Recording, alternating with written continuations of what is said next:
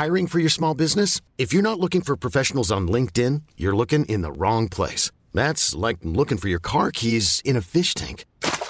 LinkedIn helps you hire professionals you can't find anywhere else, even those who aren't actively searching for a new job but might be open to the perfect role. In a given month, over 70% of LinkedIn users don't even visit other leading job sites. So start looking in the right place. With LinkedIn, you can hire professionals like a professional. Post your free job on linkedin.com slash achieve today.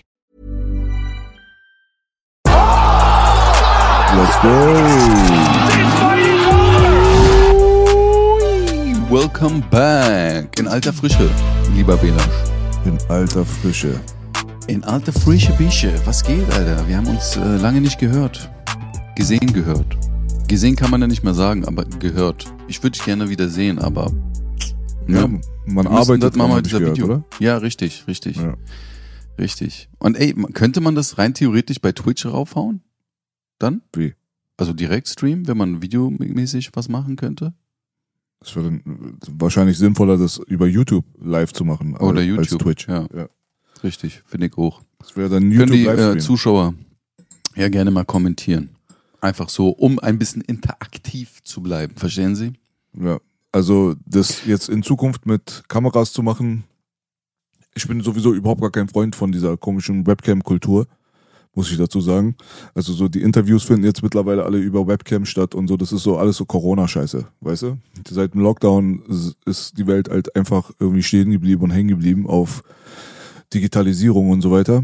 Und äh, das schöne, gute, alte, analoge Gespräch, wie es der 100% Real Talk halt auch vormacht, wo sich Leute treffen an einem Tisch, weißt du, und das sieht dann auch Find nach was geil. aus, weißt du, nicht der eine Mhm. mit seiner 6-Megapixel-Kamera dann auf einmal als Gast zugeschaltet, redet in sein äh, Samsung-Headset rein, Alter, weißt du, was ich meine? Also wirklich die Qualität hat insgesamt völlig, völlig gelitten unter dieser unter dieser neuen Strömung. Aber wenn man ein gutes Setup hat, mit einer professionellen Kamera, mit einer guten Beleuchtung und sich da Mühe gibt, Mhm. weißt du, dass man da Ja. halt ein ordentliches Bild herstellt, so wie Michael Bisping das macht. Michael Bispings ähm, Podcast mit Anthony Smith zum Beispiel. Also Michael Bispings Setup sieht halt einfach professionell aus. Ariel Helwanis Setup sieht einfach professionell aus. So Mhm. habe ich ja auch so an und für sich nichts dagegen, dass man das auch mal so macht. Und wenn wir beide das hinbekommen, ähm, von meiner Seite aus, ich bin schon fast fertig mit meinem Setup, aber das ist ja meinem Twitch-Comeback sowieso geschuldet. Dann könnte ich das natürlich auch dafür benutzen, dann auch in Zukunft Takedown-Talks mit dir zu machen. Da müssen wir bei dir halt noch ein, zwei Sachen machen und dann könnte man normalerweise darüber nachdenken, halt, ne? Ja, sehr gerne. Also ich würde jetzt gucken, ich habe auch eine gute Kamera zu Hause, mit der ich auch privat so filme und äh, ich glaube, die gibt alles Male her. 100 Pro. Und ja, wenn ihr meinen äh, meinen Schrank im Hintergrund sieht, der gut beleuchtet werden kann, äh, ich äh, gebe gerne Einblick in meine privaten Räume.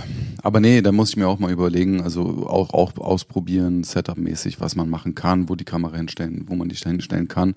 Aber wir arbeiten hart dran. Äh, ich bin sowieso auch mal ein Fan davon, äh, Bewegtbild irgendwie zu sehen. Ich bin da jetzt auch nicht. Äh, ich höre mir zwar sehr gerne Podcasts an und die, gerade wenn ich so zu Hause zum Beispiel in der Küche irgendwie was au- aufräume, abwasche, dann hört mir auch mal gerne den 100% Real Talk an oder auch andere Podcasts. Aber da gucke ich ja nicht nat- die ganze Zeit drauf. Aber es ist schon was Schönes, wenn du dann immer wieder raufgucken kannst und da Bewegtbilder siehst und siehst, ah, okay, da sind auch Menschen dahinter, weißt du? Ja. Äh, deswegen finde ich sehr geil.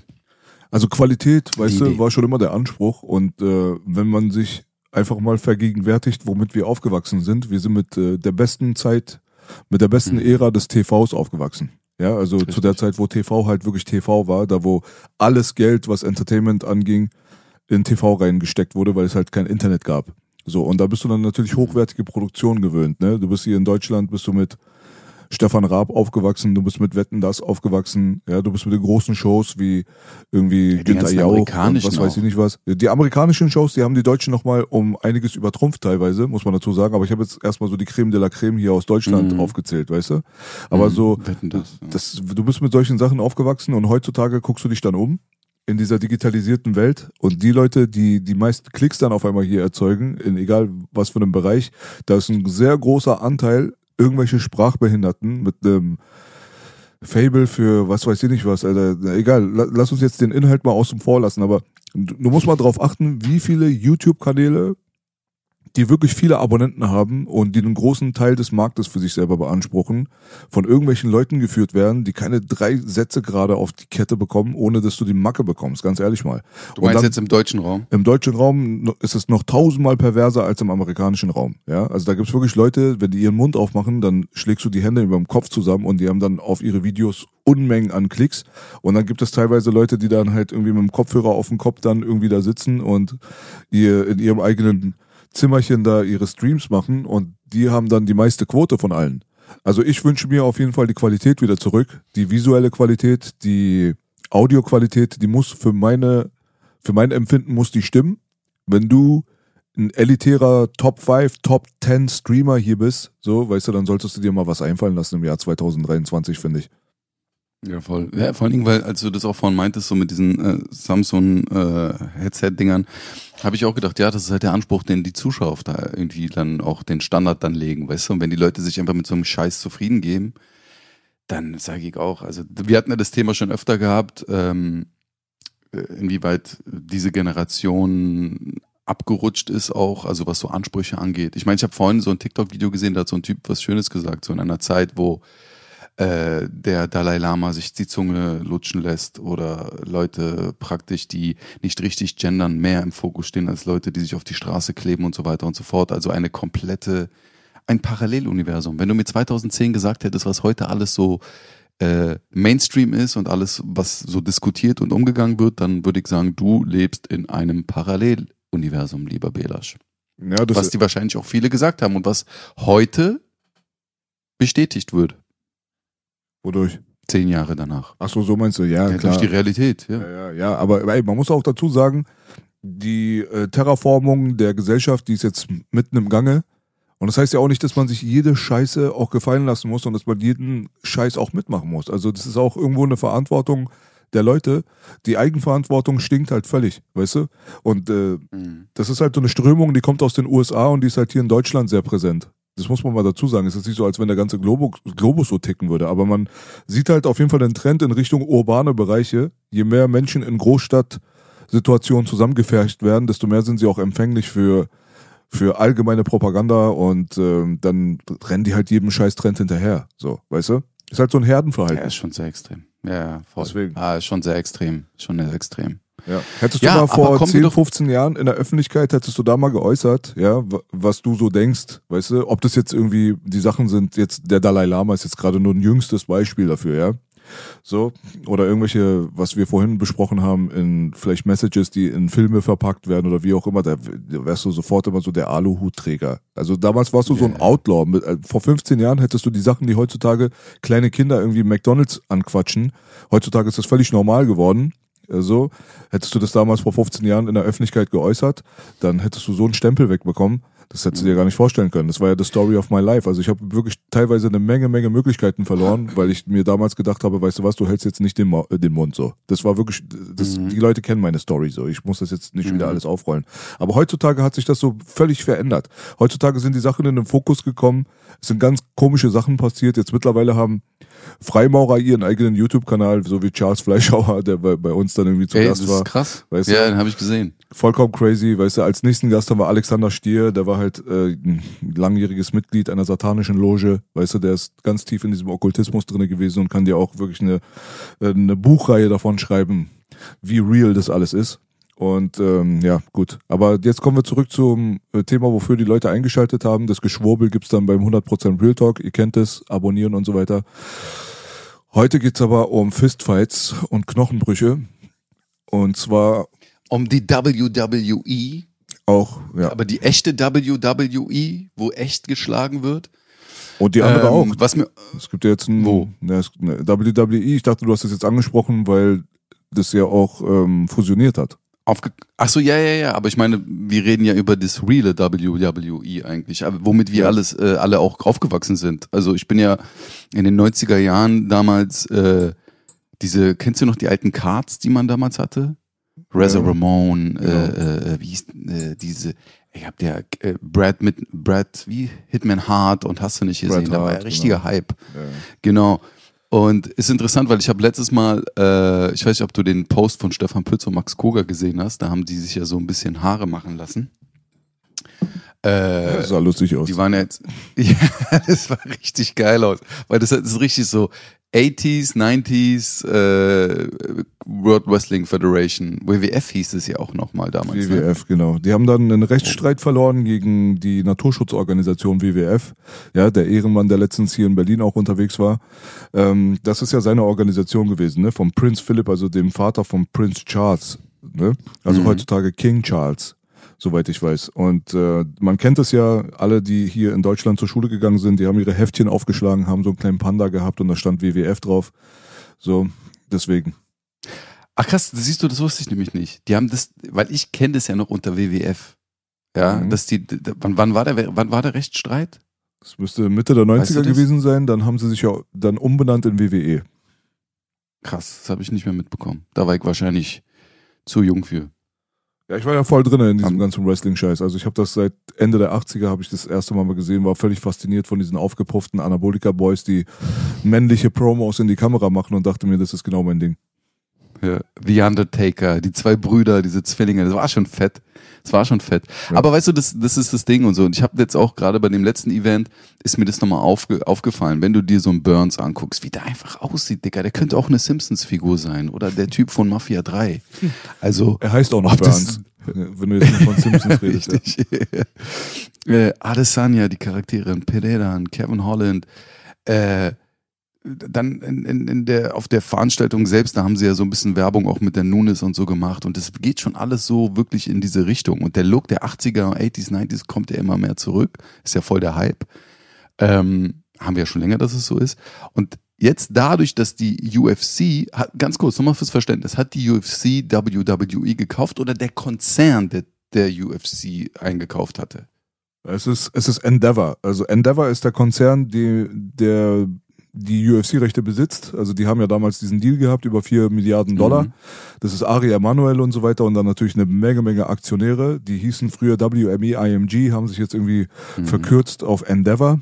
Ist, glaube ich, einfach auch ein bisschen äh, besser zu merken. Die kommen halt normalerweise aus der Entertainment-Branche und managen halt eine Menge Superstars, ob das jetzt irgendwie The Rock ist oder wie auch immer. Deswegen siehst du auch diese ganzen Superstars dann Front Row.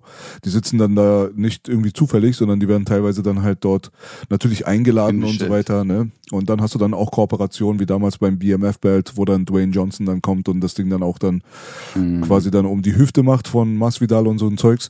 Also Endeavor ist auf jeden Fall eine riesengroße Nummer da drüben. Die haben eine Menge Macht und Endeavor hat sich das ähm, WWE Network quasi unter den Nagel gerissen.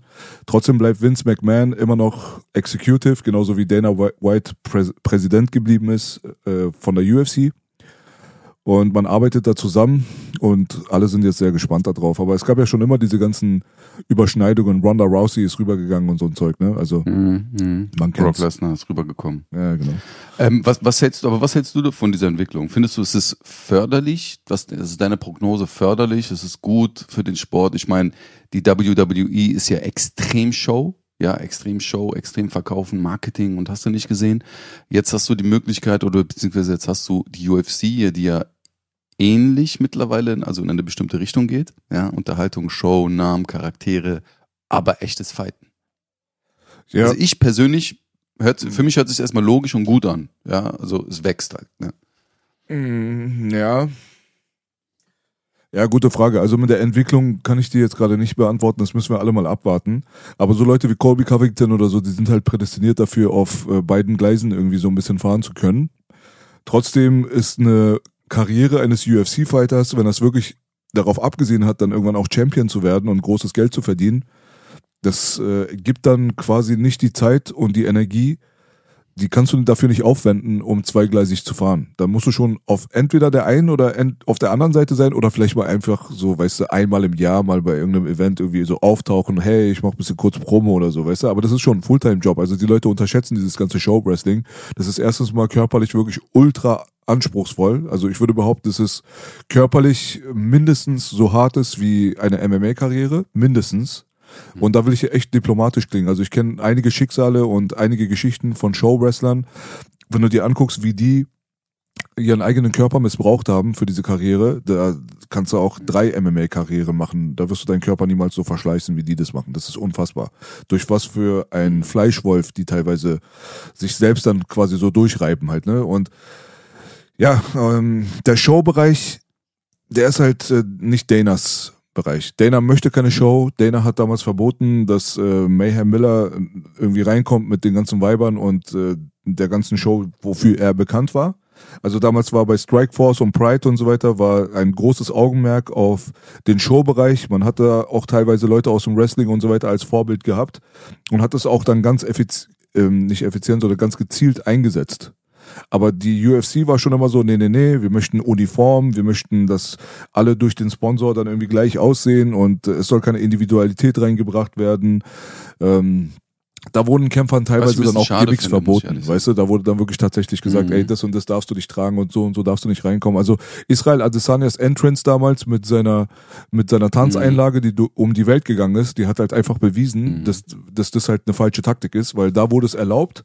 Das war auch nicht goofy oder irgendwas und Israel hatte dann die Macht, um mhm. das wahrscheinlich da durchzusetzen, aber man hat ja gesehen, wie das halt die Runde gemacht hat und ich war schon immer so ein großer Fan von diesen ganzen Show-Einlagen und deswegen fand ich mhm. immer die den Approach der UFC, vor allem von Dana, die Show-Einlagen so ein bisschen außen vor zu lassen. Hm, meiner Meinung nach war das ein Fehler. Ich hätte das nicht mhm. so gemacht, aber die hatten halt eine ganz andere mhm. Vergangenheit. Die kamen halt aus einer Zeit von Human Cockfighting, wo halt die ganze Politik und die Medien sich auf sie gestürzt haben damals und gesagt haben, dass sie halt eigentlich es nicht verdient haben, als ein Sport angesehen zu werden. Und das ist eine Gewaltorgie, das ist ähm, alles, was so schlecht ist auf der Welt, ist halt MMA und No Holds Barred und UFC. Und die mussten sich dagegen halt wehren und die mussten dagegen kämpfen. Und die hatten damals John McCain, den Senator, der versucht hat, alles zu verbieten. Und die durften in New York nicht äh, ihre Veranstaltungen machen und so weiter. Deswegen haben sie immer schon die Firmenphilosophie gehabt, UFC und MMA an und für sich so wie einen seriösen Sport dastehen zu lassen, in einer seriösen mhm. Ligasituation, dass sie sich irgendwann vergleichen können mit NBA, MLB und so weiter. Und das haben die auch im Endeffekt ja auch dann gut hinbekommen. Aber diese Zeiten sind halt ja. halt komplett vorbei. Und so ein bisschen mehr Show-Character reinzubringen, würde ich persönlich nicht als verkehrt empfinden. Kann ich mir aber nicht Richtig. vorstellen, dass durch diese Fusion das jetzt von der WWE quasi übertragen wird oder so. Ich glaube, die werden beide so genauso weitermachen, wie sie es bisher gemacht haben. Mhm. Nee, finde ich voll. Also ich habe, es ist lustig, dass du das gerade sagst, weil ich hatte das in der letzten Zeit öfter so, weil ich es voll schade finde. Also wenn du diese verschiedene Styles anguckst, ich meine für uns, die jetzt den Background kennen, ähm, es ist nochmal was anderes, aber für viele Leute, aber selbst für mich ist es manchmal, ich würde es vielleicht viel schöner finden, ähm, dass bestimmte Styles und bestimmte Schwerpunkte, die die Kämpfer mitbringen, auch irgendwie auf eine gewisse Art und Weise präsentiert wird, weil es ist zu neutral, es ist zu okay, man sieht jetzt gar keinen Unterschied. Dann im Einzelnen, in den Elementen und in den Schwerpunkten, was die dann setzen, klar, dann sieht man das. Aber es geht so ein bisschen unter. Und da stimme ich dir auch voll zu. Mir fehlt da auch so ein bisschen die Show. Mir fehlt so ein bisschen so dieser eigene Charakter, diese Individualität, finde ich. Finde ich ein bisschen schade. Aber man weiß ja nie, wie sich das Ganze entwickelt.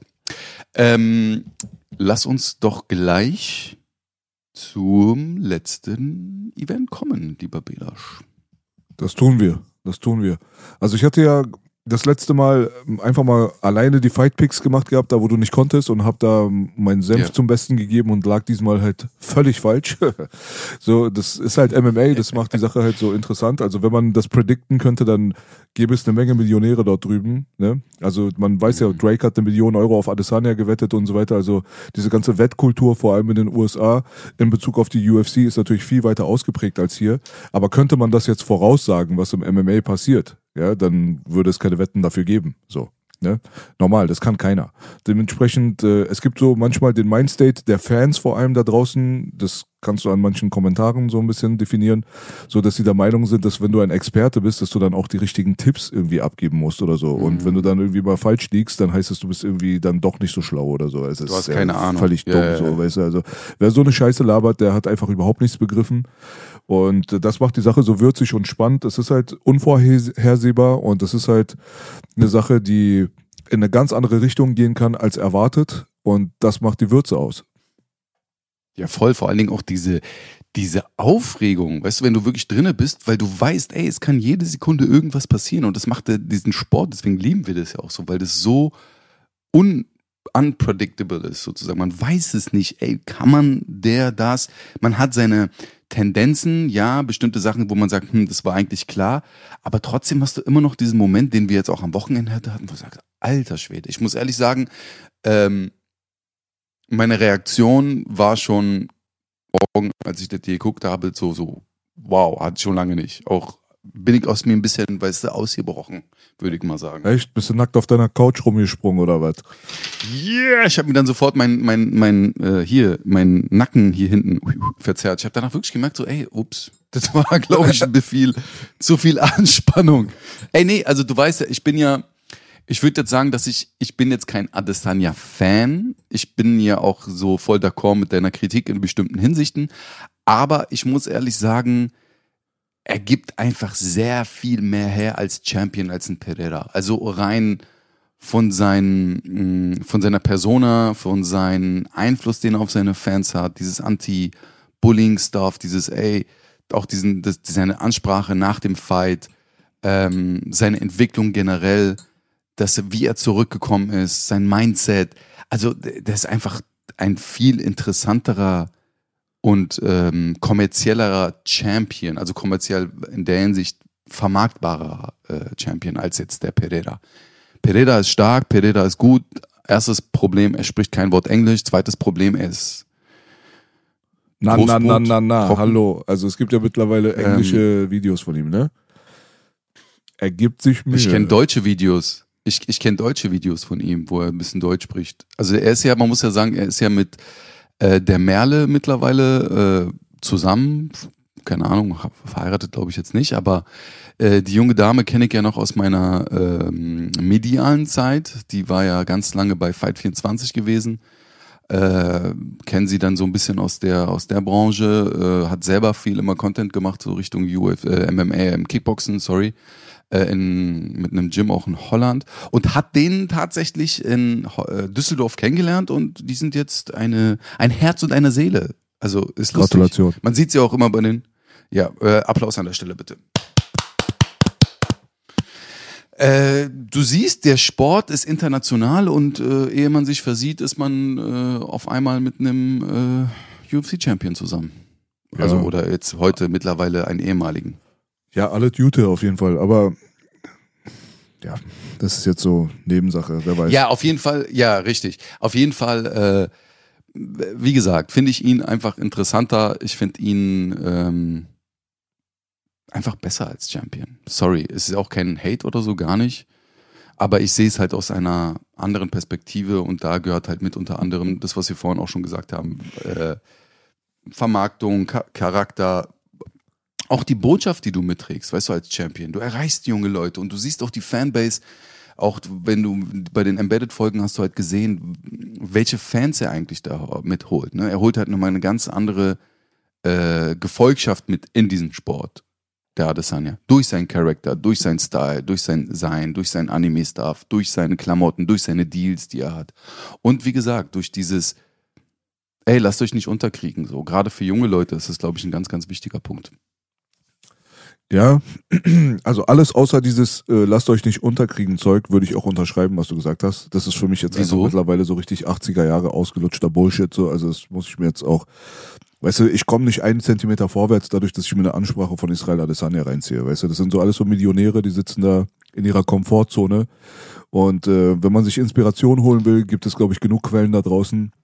Da ist der gute Israel jetzt nichts Besonderes, aber ich weiß schon, was du meinst.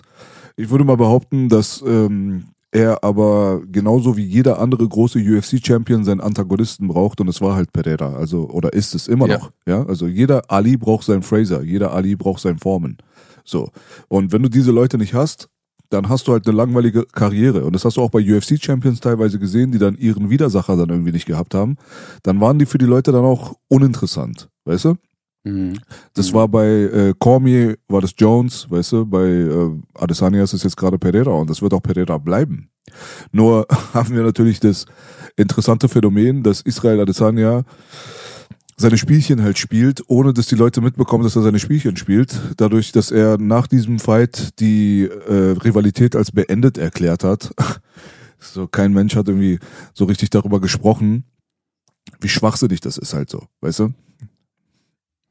Ja, er versucht natürlich jetzt, er weiß, dass er, ähm, dass, wie du sagst, dass das ein, ein, ein, ein Gegenspieler von ihm ist, der ihm auch sehr gefährlich werden kann, der ihm das streitig machen kann, der jetzt insgesamt viermal gegen, ihn gegen ihn gekämpft hat, zweimal MMA, zweimal Kickboxen, dreimal verloren hat. Ähm, und der will das Thema natürlich auf so schnelleste Art und Weise auch äh, beenden. Das ist ja klar. Ne? Ist es Ähm, klar, ja? Also das zeigt ja dann, dass du halt keinen Championship-Spirit hast. Wie kannst du denn vor, dem, vor demjenigen wegrennen, der dich besiegt hat? Das ist, die Rivalität ist beendet. Warum?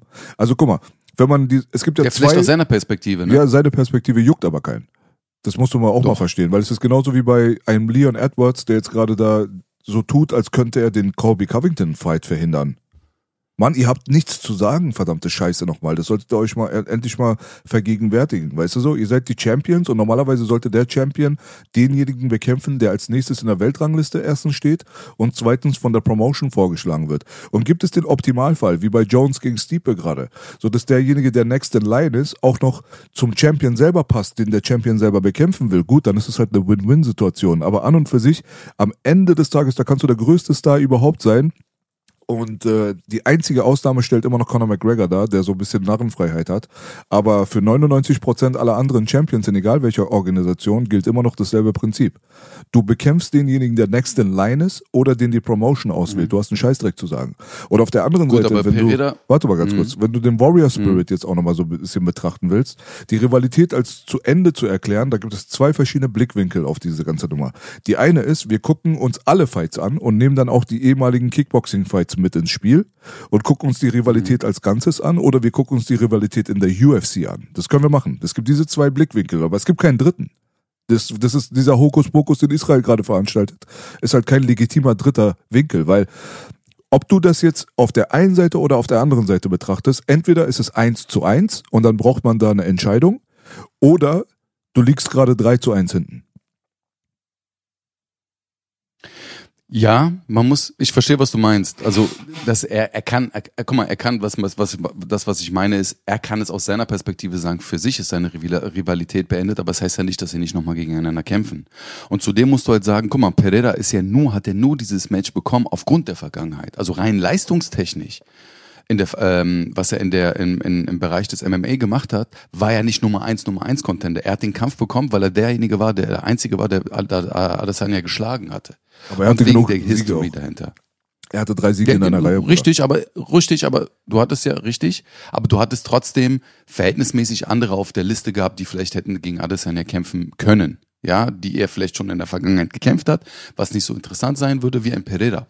Für alle war das klar, ey, der muss jetzt gegen Pereira kämpfen. Ich, will, ich wollte den Kampf sehen, du wolltest den Kampf sehen, alle wollten den Kampf sehen, aufgrund der Vergangenheit. Ja, Jetzt, ja, finde ich auch ein bisschen übertrieben, dass man das gleich sozusagen sagt, ey, pass auf, äh, das jetzt gleich zu beenden, aber ich würde sagen, es, es ist ja, es wird ja auch schon darüber gesprochen, dass Pereira eine Gewichtsklasse hochgeht. Ähm, vor allen Dingen für mich auch die Diskussion jetzt schon gleich über den nächsten Gegner von Adesanya zu sprechen, finde ich ein bisschen falsch. Weißt du warum? Weil ich würde sagen, ey, er ist jetzt moment, momentan Shang Tsung bei, bei Mortal Kombat. Er sitzt auf dem Thron, er ist Champion, okay? Lasst mal ein bisschen das Turnier da unten, was unter der Gewi also unter dem Titel sozusagen von ist, bringt mal ein bisschen Bewegung rein. Lass mal Pereira gegen Costa kämpfen oder irgend, weißt du, was ich meine? So ein bisschen Bewegung und zu gucken, ey, was formt sich da Neues? Zu gucken, ey, welche Richtung geht jetzt ein Shimaev? Bleibt er auf der 77er? Geht er hoch oder was auch immer? Aber ich finde, weil, wenn man darüber jetzt spricht zum Beispiel, ne, äh, Pereira gegen Adesanya 3, würde mich jetzt erstmal persönlich nicht, würde, würde ich sagen, das wird so ein F- Moreno Fogo, Figo, Figurero, Figurero Kampf Figueredo. Ding, weißt du, wo dann Figueredo. Ki- Figuerera, Figueredo. Figueredo. Was denn jetzt nun? Figueredo. du, du bringst mich durcheinander. Diggedi. Ähm, ja, richtig, das ist das Problem, weil wenn das einmal so falsch drin ist, dann ist es drin. Da weißt du, weißt, weißt, weißt du, was ich meine. Naja, ähm, deswegen finde ich persönlich das viel interessanter. Ey, mischt mal ein bisschen die Karten jetzt neu. Das ist, ich weiß, es ist schwierig, weil wenn du dir die Dings anguckst, die Mittelgewichtsdivision, wer ist denn da noch? Weißt du, was ich meine? Äh, Whittaker, nee, finde ich jetzt nicht interessant. Äh, Vettori auch nicht. Äh, Paulo Costa, hm, eventuell, also jetzt gegen Adesanya, ne? Kelvin Gastelum, Gastelum, der, by the way, einen geilen Fight gemacht hat, finde ich, auf der Prelims-Fight, was, was da überhaupt nicht auf Prelims äh, verloren hat, meines Erachtens, vom Niveau. Äh, aber deswegen sage ich, ey, genieß mal ein bisschen, lass mal ein bisschen einziehen, diese äh, Champions-Geschichte. Die, der Pöbel soll sich mal ein bisschen schlagen und dann praktisch aus diesem ganzen Turnier kommt dann, äh, entsteht sozusagen der neue Contender. Aber jetzt schon über den nächsten Fight zu reden oder oh, nochmal einen Rematch gegen Pereira und so, finde ich ein bisschen übereilt. Genauso wie jetzt das Adesanya sagt, ey, öh, die Rivalität ist beendet. Aber auch da, es kann ja, guck mal, du kannst mit jemandem Streit haben, aber er nicht mit dir. Es ist ja eine Entscheidung, die du selber triffst. Weißt du, was ich meine? Und das ist halt, Adesanya hat vielleicht von seiner Perspektive gesagt, ey, jetzt habe ich den Knoten gelöst. Was ich, by the way, richtig gut finde, Belasch. Guck mal, keiner von uns, egal mit wem du geredet hast, der einigermaßen Ahnung hat von Sport, von Kampfsport, von Kämpfen, egal was, hat gesagt, sehr schwierig, Adesanya vorne zu sehen, aufgrund der Vergangenheit. Alter, zweimal K.O. gegangen, äh, dreimal verloren. Ähm, das ist, das, und das ist ja nicht mal lange her, Mann. Das sind sechs Monate. Wann haben die gekämpft? November letzten Jahres? Haben die gegeneinander gekämpft. Und da hat ja alle gedacht, hm, wird schwierig, weil wenn das einmal im Kopf drin ist, dieses Ding, das haben wir auch bei, bei äh, Leon Edwards gegen Usman gesehen. Usman war nicht der alte Usman gewesen, weil er natürlich vorsichtig ist, weil er getriggert ist, weißt du? Aber dass der da so zurückgekommen ist und wirklich gut, gut strategisch gearbeitet hat, also spricht nur für seine Qualitäten, muss ich ehrlich sagen. Ja. Hallo? Ja, verschiedene Probleme auf jeden Fall sind jetzt hier gerade aufgegangen bei dieser ganzen Nummer. Das eine Problem ist halt, dass die Mittelgewichtsdivision, also in den Top Ten, an und für sich völlig uninteressant ist für einen Israel Adesanya jetzt mittlerweile, mhm. muss man dazu sagen, weil wir auf ja. Platz zwei also Platz eins natürlich jetzt der Champion mal wieder. Platz zwei ist Alex Pereira. Okay, jetzt kommen dann Leute wie du und sagen, nö, im dritten Fight habe ich jetzt keinen Bock drauf. Dann hast du aber darunter, hast du Robert Whittaker, gab schon zwei Fights, ist durch das Thema. Jared Cannonier gab's schon, mhm. will keiner sehen. Marvin Vittori gab's zweimal, will keiner sehen. Sean Strickland ja. reißt sich keiner den Arsch für auf, um Sean Strickland jetzt gerade um die Meisterschaft kämpfen zu sehen. Dafür bräuchte er ein paar hochwertige Was ist mit Siege. DDP? Ja, Dricus Duplessis wurde so mehr oder weniger mhm. von äh, Adesanya angesprochen als nächster Contender, ist einfach mal auf Platz sieben ja, und soll um den Championship-Gürtel kämpfen, obwohl er eigentlich keine wirklich großartigen Siege in der Top 5 zu verbuchen hat. Paulo ja, Costa auch schon stattgefunden, war der Stinker des Todes. Paulo ist einfach nicht aufgetaucht und der Kampf war für den Arsch. Und äh, Paulo Costa, wie es jetzt gerade auch äh, kursiert, kämpft er ziemlich wahrscheinlich gegen äh, Ramsat Chimaev als nächstes, also sind, äh, ist die Nummer auch vom Tisch. Ramsat selber hat überhaupt gar kein... Im, im, im, Im, Mittelgewicht? Mittelgewicht, das soll der nächste Fight Oder sein. Oder Catchweight? Nö, okay. es gibt kein Catchweight. Nee, nee. Paulo Costa gegen Ramsat Chimaev ist so gut wie in trockenen Tüchern, soll irgendwo in Abu Dhabi oder sowas stattfinden. Hat Chael Sonnen, glaube ich, irgendwie aus Versehen ausgeplaudert bei Ariel und jetzt macht es halt die Runde. Und ähm, Derek Bronson ist raus, Roman Dolice will keiner sehen. Also gegen wen soll Israel denn kämpfen, bitte? Also Kevin Gastelum ja, hat einen geilen Fight jetzt hingelegt gerade auf der mhm. in den mhm. Prelims, hat auch Israel Adesanya seinen schwersten Fight aller Zeiten gegeben, meiner Meinung nach auch den gewonnen, drei zu zwei Runden. Und äh, das ist jetzt auch überhaupt nicht Thema. So, das Thema ist ja, wer sind die nächsten Contender, Contender, wer hat es verdient und wer hat im besten Fall noch eine Storyline. Weil darum geht es ja hier im Endeffekt. Mhm. Es geht um Sports Entertainment. Und da merkt man einfach, dass die Mittelgewichtsdivision überhaupt nichts zu bieten hat für einen Israeler Desanya, um jetzt wirklich den Fight zu machen, der dann viele Pay-Per-View-Buys produziert. Auf der anderen Seite. Weil er alle besiegt hat, muss man sagen. Ja, weil er alle besiegt hat oder teilweise halt ähm, es keinen Sinn macht. Es macht einfach keinen Sinn teilweise. Die Leute, die er nicht besiegt hat, machten keinen Sinn. So, weißt du?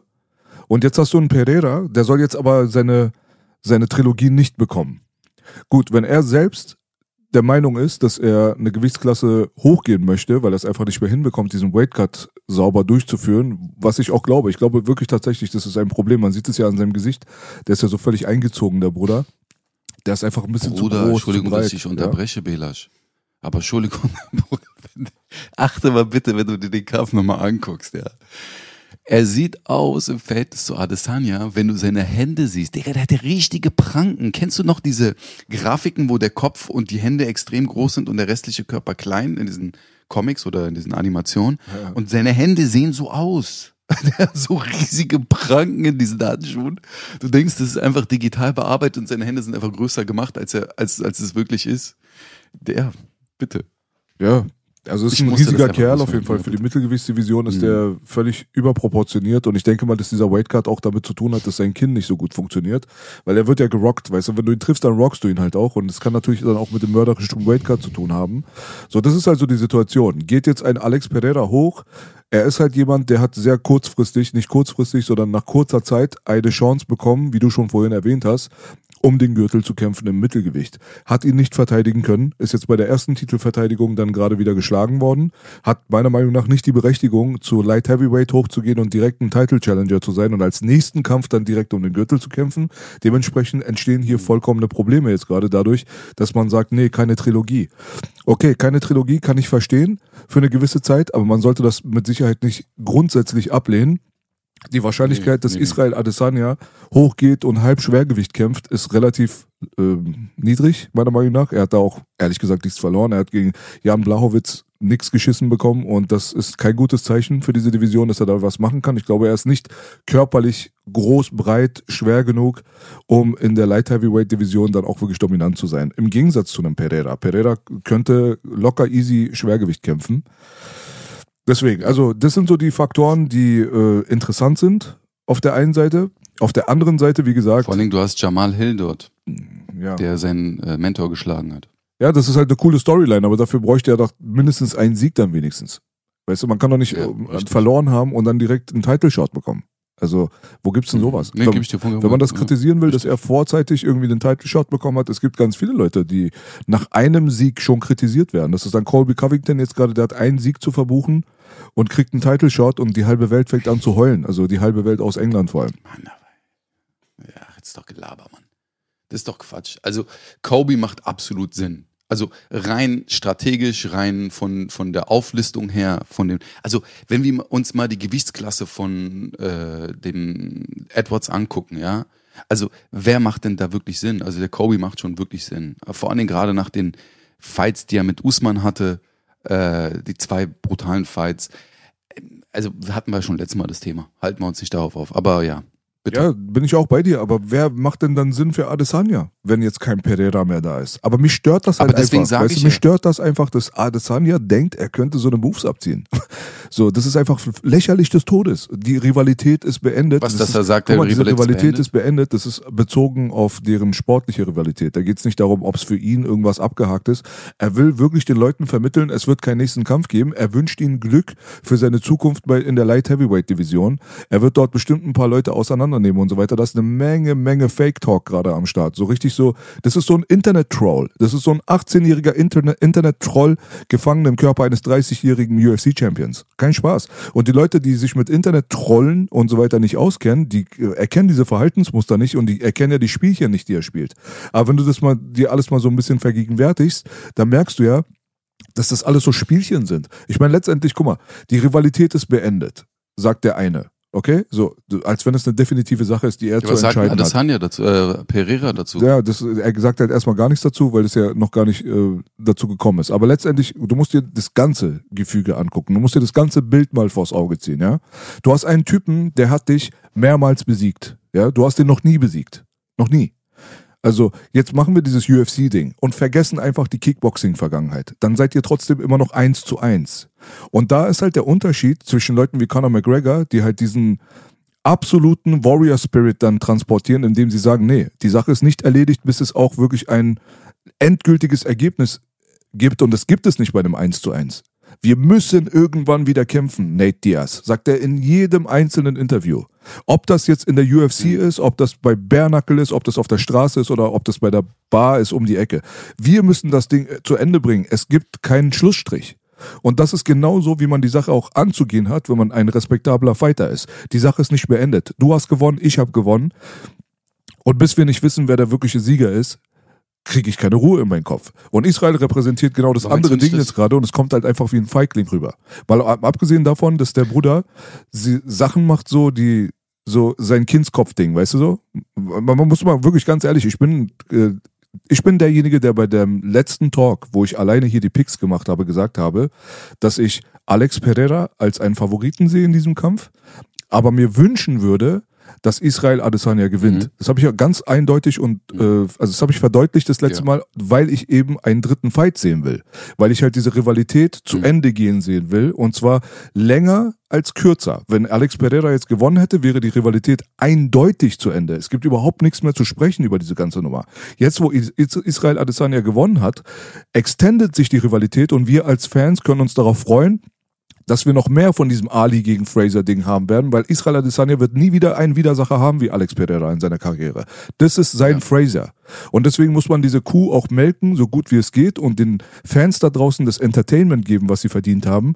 Und äh, Israel kommt jetzt um die Ecke und will jetzt die Party puppen. Weißt du? Und das ist halt so dieses Ja, Kindskopfverhalten ja, ja. von seiner Seite aus, was ich schon immer kritisiert habe. Weil auf der einen Seite so, weißt du, dieses ganze Gimmick mit dem Hund und hier und da, aber ey, seien wir mal ganz ehrlich, bis zu dem Knockout hat er die ganze Zeit Schläge bekommen. Er hat die komplette erste Runde verloren. Nein. Ey, komm bitte, Alter, ganz ehrlich, wer will denn da diskutieren? Der ganze Kampf bis zum Finish, das war Alex Pereira war vorne, mal wieder. Und dann hast du dann zum Schluss hast du so einen Augenblick, da kannst du jetzt erzählen, was du willst, dass du den Rope-Dope gemacht hast und so weiter. Kann wahr sein, muss aber nicht, ja? Du hast auf jeden Fall erzählt, du hättest ihn da irgendwie reingelockt und das war alles geplant und was auch immer, aber es war halt irgendwo auch eine Selbstüberschätzung eines Alex Pereiras, der da halt defensiv überhaupt gar keinen Fokus darauf gelegt hat, Adesanya in dem Augenblick unterschätzt hat, einfach angegriffen hat, geschlagen hat, ein Knie gegeben hat, keine Hand am Kinn gehabt hat, um eventuelle Konter ähm, verteidigen zu können, kein Head-Movement in dem Augenblick beauftragt hat, in dem Augenblick, wenn Schläge kommen, dass er auch ausweicht. Er ist einfach völlig offensiv nach vorne gegangen, hat die Defensive total missachtet, weil er sich einfach so sicher gefühlt Aber hat, das macht er oft. dass er seine Nummer das hat. macht er oft. Und letztendlich ist das halt dieses technische Defizit, was dazu geführt hat, dass er K.O. geschlagen wurde. It takes two to tango, sagt man immer. Man braucht zwei Leute, um eine mal, Tango zu ja, ja. tanzen. Und jetzt hast du Richtig. dann diese Situation, wo ein Israel dann den Schlag halt gelandet hat. Schön für ihn. Für mich heißt es so viel wie Rivalry, äh, äh, Rivalität extended. Es geht jetzt weiter. So. Und die Spielchen, die ich meine damit, die erkennst du halt einfach nur daran, dass du in dem Augenblick seinen kleinen Sohn, das musst du dir mal überlegen, einen Minderjährigen, sein Sohn, der dort als Zuschauer im Publikum sitzt, dass du den zum Heulen bringst, dass er so in den Armen seiner Mutter sich irgendwie, weißt du, so Trost sucht. Das, äh, ich meine, ey Bruder, guck mal, du bist ein erwachsener Mann, weißt du? Ich meine, dieses Kind, der hat dich gemockt, okay, als du damals K.O. gegangen bist und als du verloren hast, hast du so ein kleines freches Kind jetzt neben dir, also den Sohn, Sohn von Alex Pereira, der sich da auf den Boden hinlegt und dich so ein bisschen verarscht. Aber es ist ein Minderjähriger. So, du, du, eigentlich normalerweise denkt man von einem Champion, von einem erwachsenen Champion, dass du halt so eine Größe besitzt, darüber hinwegzusehen. Aber das Erste, was er macht, nachdem er gewonnen hat, ist, er geht erstmal zu Cage-Side, guckt erstmal ins Publikum und bringt erstmal ein kleines Kind zum Heulen. Er hat gerade seinen Vater K.O. geschlagen. Ja, so, das ist so, daran merkst du halt einfach, was für ein Kindskopf dieser Junge ist. Und im Endeffekt spielt er dann seine Spielchen, so von wegen, die Rivalität ist beendet und so weiter, geht dann backstage, hat dort ein Gespräch mit Alex Pereira, wünscht ihm alles Gute, nur Respekt und hier und da. Du hast gerade seinen Sohn zum Heulen gebracht, Bruder. Entscheide dich mal, bist du jetzt der Gute oder bist du der Schlechte? Dann so Respekt, dies, das und du wirst für immer ein Champion bleiben und was weiß ich nicht was, nachdem du die respektloseste ähm, Sache überhaupt äh, durchgezogen hast, nicht nur sein Kind irgendwie im Publikum irgendwie anzumachen und ihm zum Heulen zu bringen, sondern halt auch über einen quasi bewusstlosen Menschen dich hinzustellen und ihn Pfeile in seinen Oberkörper zu schießen. So, da kann ja jeder von halten, was er will. So, ich war noch nie ein Fan davon, wenn jemand K.O. ist, wenn jemand raus ist, weißt du, dann sollte man sowas nicht machen. Ich fand es damals bei Ben Askren, als äh, Masvidal ihn ausgenockt hat, nicht besonders schön. Das sind so insgesamt sind es keine schönen Augenblicke. Das hast du halt dann gemacht im Endeffekt. Dann bist du backstage, redest mit dem und machst auf Sweet Talk und du bist äh, ein Champion für immer und hier und da. Und dann postest du dann aber auf äh, äh, Social Media dann schon wieder ähm, respektlose Sachen. So, weißt du? So, das ist halt so das Ding, so wenn man sich das insgesamt anguckt, dann siehst du jemanden, der so nach dem Motto, ah, ich hab's dir jetzt zurückgegeben und jetzt stecke ich dir noch mal das Messer hinten rein, jetzt gerade wo du am Boden liegst, dann trete ich noch mal nach und sage, dass die Rivalität zu Ende ist. Das heißt, du wirst auch keine Chance bekommen auf äh, eine Revanche, wenn es nach mir geht. Das sind so die Zeichen, die Israel nach außen ausstrahlt und das sind die Sachen, die mir persönlich nicht gefallen. Also ich muss ehrlich sagen, also es sind jetzt einige Punkte, die du angesprochen hast. Ich finde, dass in dem Kampf generell fand ich, dass es ein sehr strategisches Ding war. Adesanya sehr viel vorsichtiger, logischerweise war. Ähm, was aber immer noch beeindruckend ist, mit jemandem, der so dich dominiert hat in der Vergangenheit, dass du dem so eine sozusagen Falle stellst. Und wenn du dir das Video und die Situation nochmal anguckst, er sieht ja, was er macht. Er guckt ja hin, als er in der Ecke war. Er hat auch, die, die Kicks hat er brutal kassiert, er hat auch mal Probleme gehabt, deswegen hat er auch den, den, den Stance gewechselt, ist in die andere Auslage gegangen, hat die Calf-Kicks weiterhin kassiert, hat er auch in, den, in dem Post-Interview auch gesagt und meint und gelobt diese Kicks. Ne? Aber man muss dazu auch sagen, guck mal, wir hatten das Thema auch schon mal gehabt. Auf dem, auf dem Niveau, wo diese Leute kämpfen. Und ich finde, dieser Kampf war ein absolutes ähm, strategisches, hochqualitatives Striking-Match überhaupt, weil es da nicht um einzelne Techniken ging, sondern wirklich um Strategien, um Fallen, um diese fünf Prozent, von denen wir mal gesprochen haben, die dann den Unterschied machen. Und das hat äh, der Adesanya sehr gut gemacht. Der hat ihn mit der gleichen rechten die er äh, äh, in, der, in dem ersten Fight bei der UFC, wo er ihn in der ersten Runde angeklippt hat, hat er ihn da wieder getroffen. Und Pereira macht es öfter, gerade wenn der Gegner angeschlagen ist, er geht mit einem offenen Visier nach vorne. Der ist ja sowieso jetzt nicht wirklich einer, der eine gute Deckung hat oder eine gute Defense. Er ist sehr stark offensiv, er ist sehr präsent, er, er schüchtert seinen Gegner ein, indem er vorwärts läuft. Und er hat ihm das sozusagen, ähm, hat das Adesanya meines Erachtens, hat er ihm das zum Nachteil gemacht und hat ihn vollkommen äh, erwischt. Und wenn du siehst in der Zeitlupe, er guckt noch, während Adesanya der, der Pereira die rechte schlagen will. In dem Moment jabbt er und schlägt dann die rechte Overhand. Und das ist Boxen letztendlich. Timing, Speed und genau hinschauen, was da Phase ist. Zu dem, was du gesagt hast bezüglich, äh, dass er praktisch diesen Kampf aus dem Weg gehen will. Ey, ich würde abwarten. Es ist jetzt natürlich, er hat guck mal, am Ende des Tages, und das ist auch das, was er gesagt hatte, so, ey, dieses Gefühl, was er hatte, und ich kann mir das wirklich vorstellen. Du bist da irgendwo Champion, dieser, dieser Sport ist, oder dieses, dieses Kämpfen ist dein Ding, du, äh, wenn man sich seine Videos anguckt, äh, und wie er das analysiert und erlebt er den Shit, absolut. Ist es natürlich in dem Moment, ey, ich habe mir jetzt was vorgenommen, man muss dazu sagen, in dem ersten Kickbox-Fight, äh, das war jetzt nicht so klar. Er hat ihn, also der Pereira hat ihn mit einem linken Kopfhaken gut getroffen. Beim äh, beim zweiten ging das, glaube ich, über die, über die Runden, glaube ich. Das war ja kein Knockout. Beim zweiten wurde K.O. geschlagen. Ähm, das war auch, oder beim ersten war das über die Runden, ne? Beim ersten ging es über die Runden und es war sehr knapp. Einige Leute sagen, dass Israel genau. gewonnen hat. Genau. Richtig, richtig. Im zweiten hat er ihn dann praktisch ausgenockt mit der linken. Ähm, also es war immer so ein knappes Ding. Ja, und jetzt bricht er diesen, diesen, ich sag mal, diesen Fluch und ist jetzt euphorisch und sagt, ja, ich habe ihn gewonnen, bla bla bla. Klar, deswegen sage ich, ey, abwarten, gucken, verdauen lassen. Äh, Pereira soll vielleicht noch ein, zwei Kämpfe machen oder selbst wenn er in die höhere Gewichtsklasse geht und äh, irgendwann mal gegen äh, dort Champion wird, wird es so oder so passieren. Aber jetzt, direkt nach dem Kampf, in sechs Monaten oder in zehn Monaten nochmal einen äh, Adesanya Pereira Kampf zu sehen, würde ich persönlich nicht wollen. Ja, das, das ist ein anderes Thema. Thema. Ja. Das ist ein anderes Thema. Da geht es Genau. um generelle Immediate Rematches oder nicht, aber äh, so wie er redet, gibt es kein Rematch. Das ist auch eine Marktstrategie ist vielleicht von seiner Seite aus, aber er hat es halt ein- einfach auch gar nicht zu bestimmen. Das ist das, worauf ich hinaus will die ganze Zeit. So, ihr könnt es einfach nicht bestimmen. Ein Leon Edwards, auch ein Is- Israel Adesanya, hat das selber überhaupt nicht zu bestimmen. Das sollte auch überhaupt nicht dein Job sein. Das ist, ist nicht dein Job, zu bestimmen, wen du als nächstes bekämpfst. Wer bist du denn, Alter? Also so ganz ehrlich mal, so egal wer das macht von diesen ganzen Champions, ja, so der schnallt einfach nicht, in was für einer Rangordnung er steht. Er ist einfach in dieser ganzen Hackordnung nicht oben genug, um sowas zu entscheiden und zu definieren. Und Gott sei Dank. Also wirklich, Chael Sonnen bringt manchmal sehr gute Aspekte rein. So, der hat einen sehr, sehr äh, analytischen Geist und ist da sehr, sehr tief drinne. Es, der hat es mit einem Satz erklärt, warum ein Champion niemals seinen nächsten Gegner aussuchen darf. Sonst wird UFC zum Boxen. Sonst hast du irgendwann die Floyd Mayweather-Situation, wo du Leute dann irgendwie bekämpfen kannst, wo du weißt, dass du denen überlegen bist, weil die gerade neu im Game sind oder weil die gerade zu alt sind und schon auf dem Weg runter sind, wo du dir irgendwie Fallobst aussuchen kannst, wo du dann deinen eigenen Scheiß irgendwie machen kannst als Self-Promoter. Dann kannst du natürlich dann auch den Ausgang dieser ganzen Situation völlig in die Shitshow lenken, die Boxen dann geworden ist. Und das sollte bei der UFC nicht der Fall sein. Die UFC sollte weiterhin auf Hunter Campbell, auf Sean Shelby, auf Dana White, auf die Matchmaker und so weiter sich verlassen können. Die haben es geschafft, dieses ganze Unternehmen seit 1993 auf diesen Punkt zu bekommen, wo wir es heutzutage haben. Und die haben es durch eine eisenharte Strategie und mit einer eisernen Faust auch regiert. Das ist auch wichtig. Die UFC muss regiert werden. Wenn da jetzt jeder Champion anfängt, irgendwie seinen eigenen Senf da reingeben zu wollen, das wird auch noch berücksichtigt, so wie es ein Leon Edwards jetzt gerade probiert, so wie es ein Israel Adesanya jetzt gerade probiert. Glaub mir, das Zeug geht tief in die Toilette runter.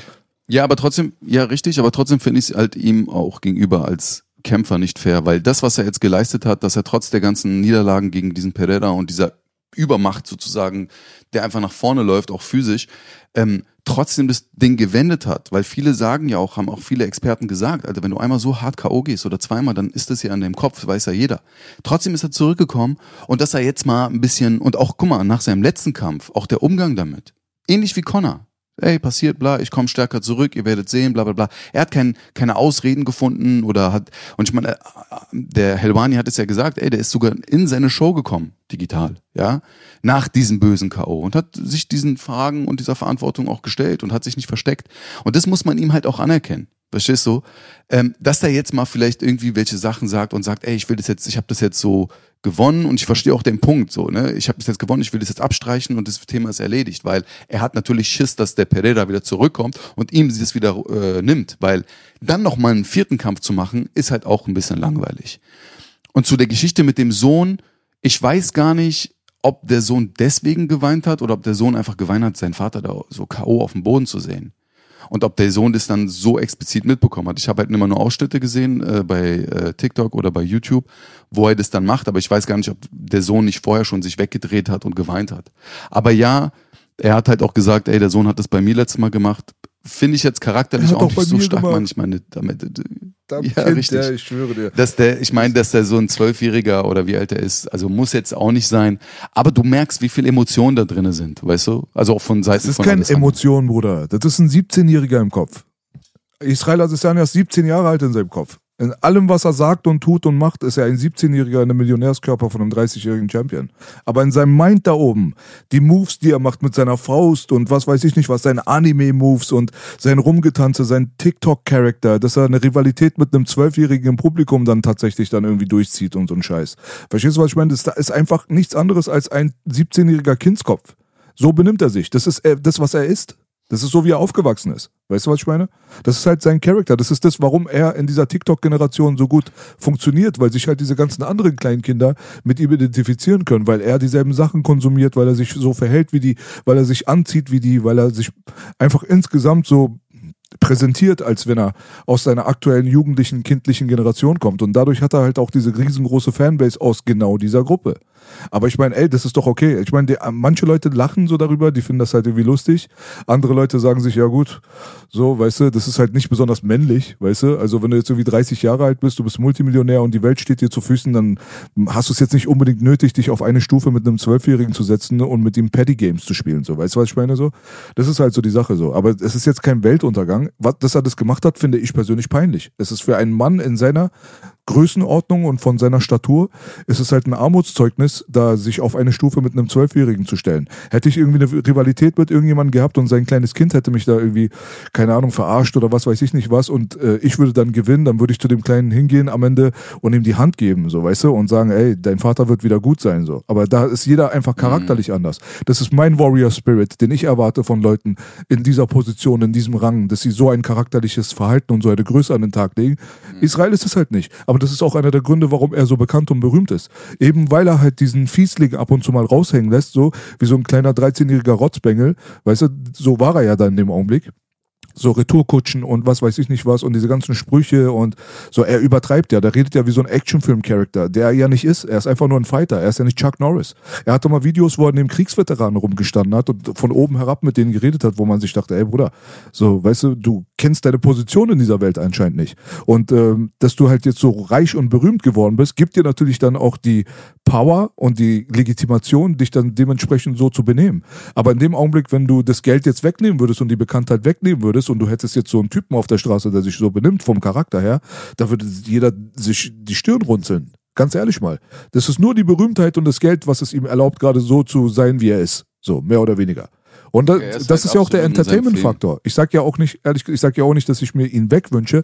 Er ist ja ein absolut legitimer Punkt dieser ganzen Szene gerade und er bringt Farbe rein.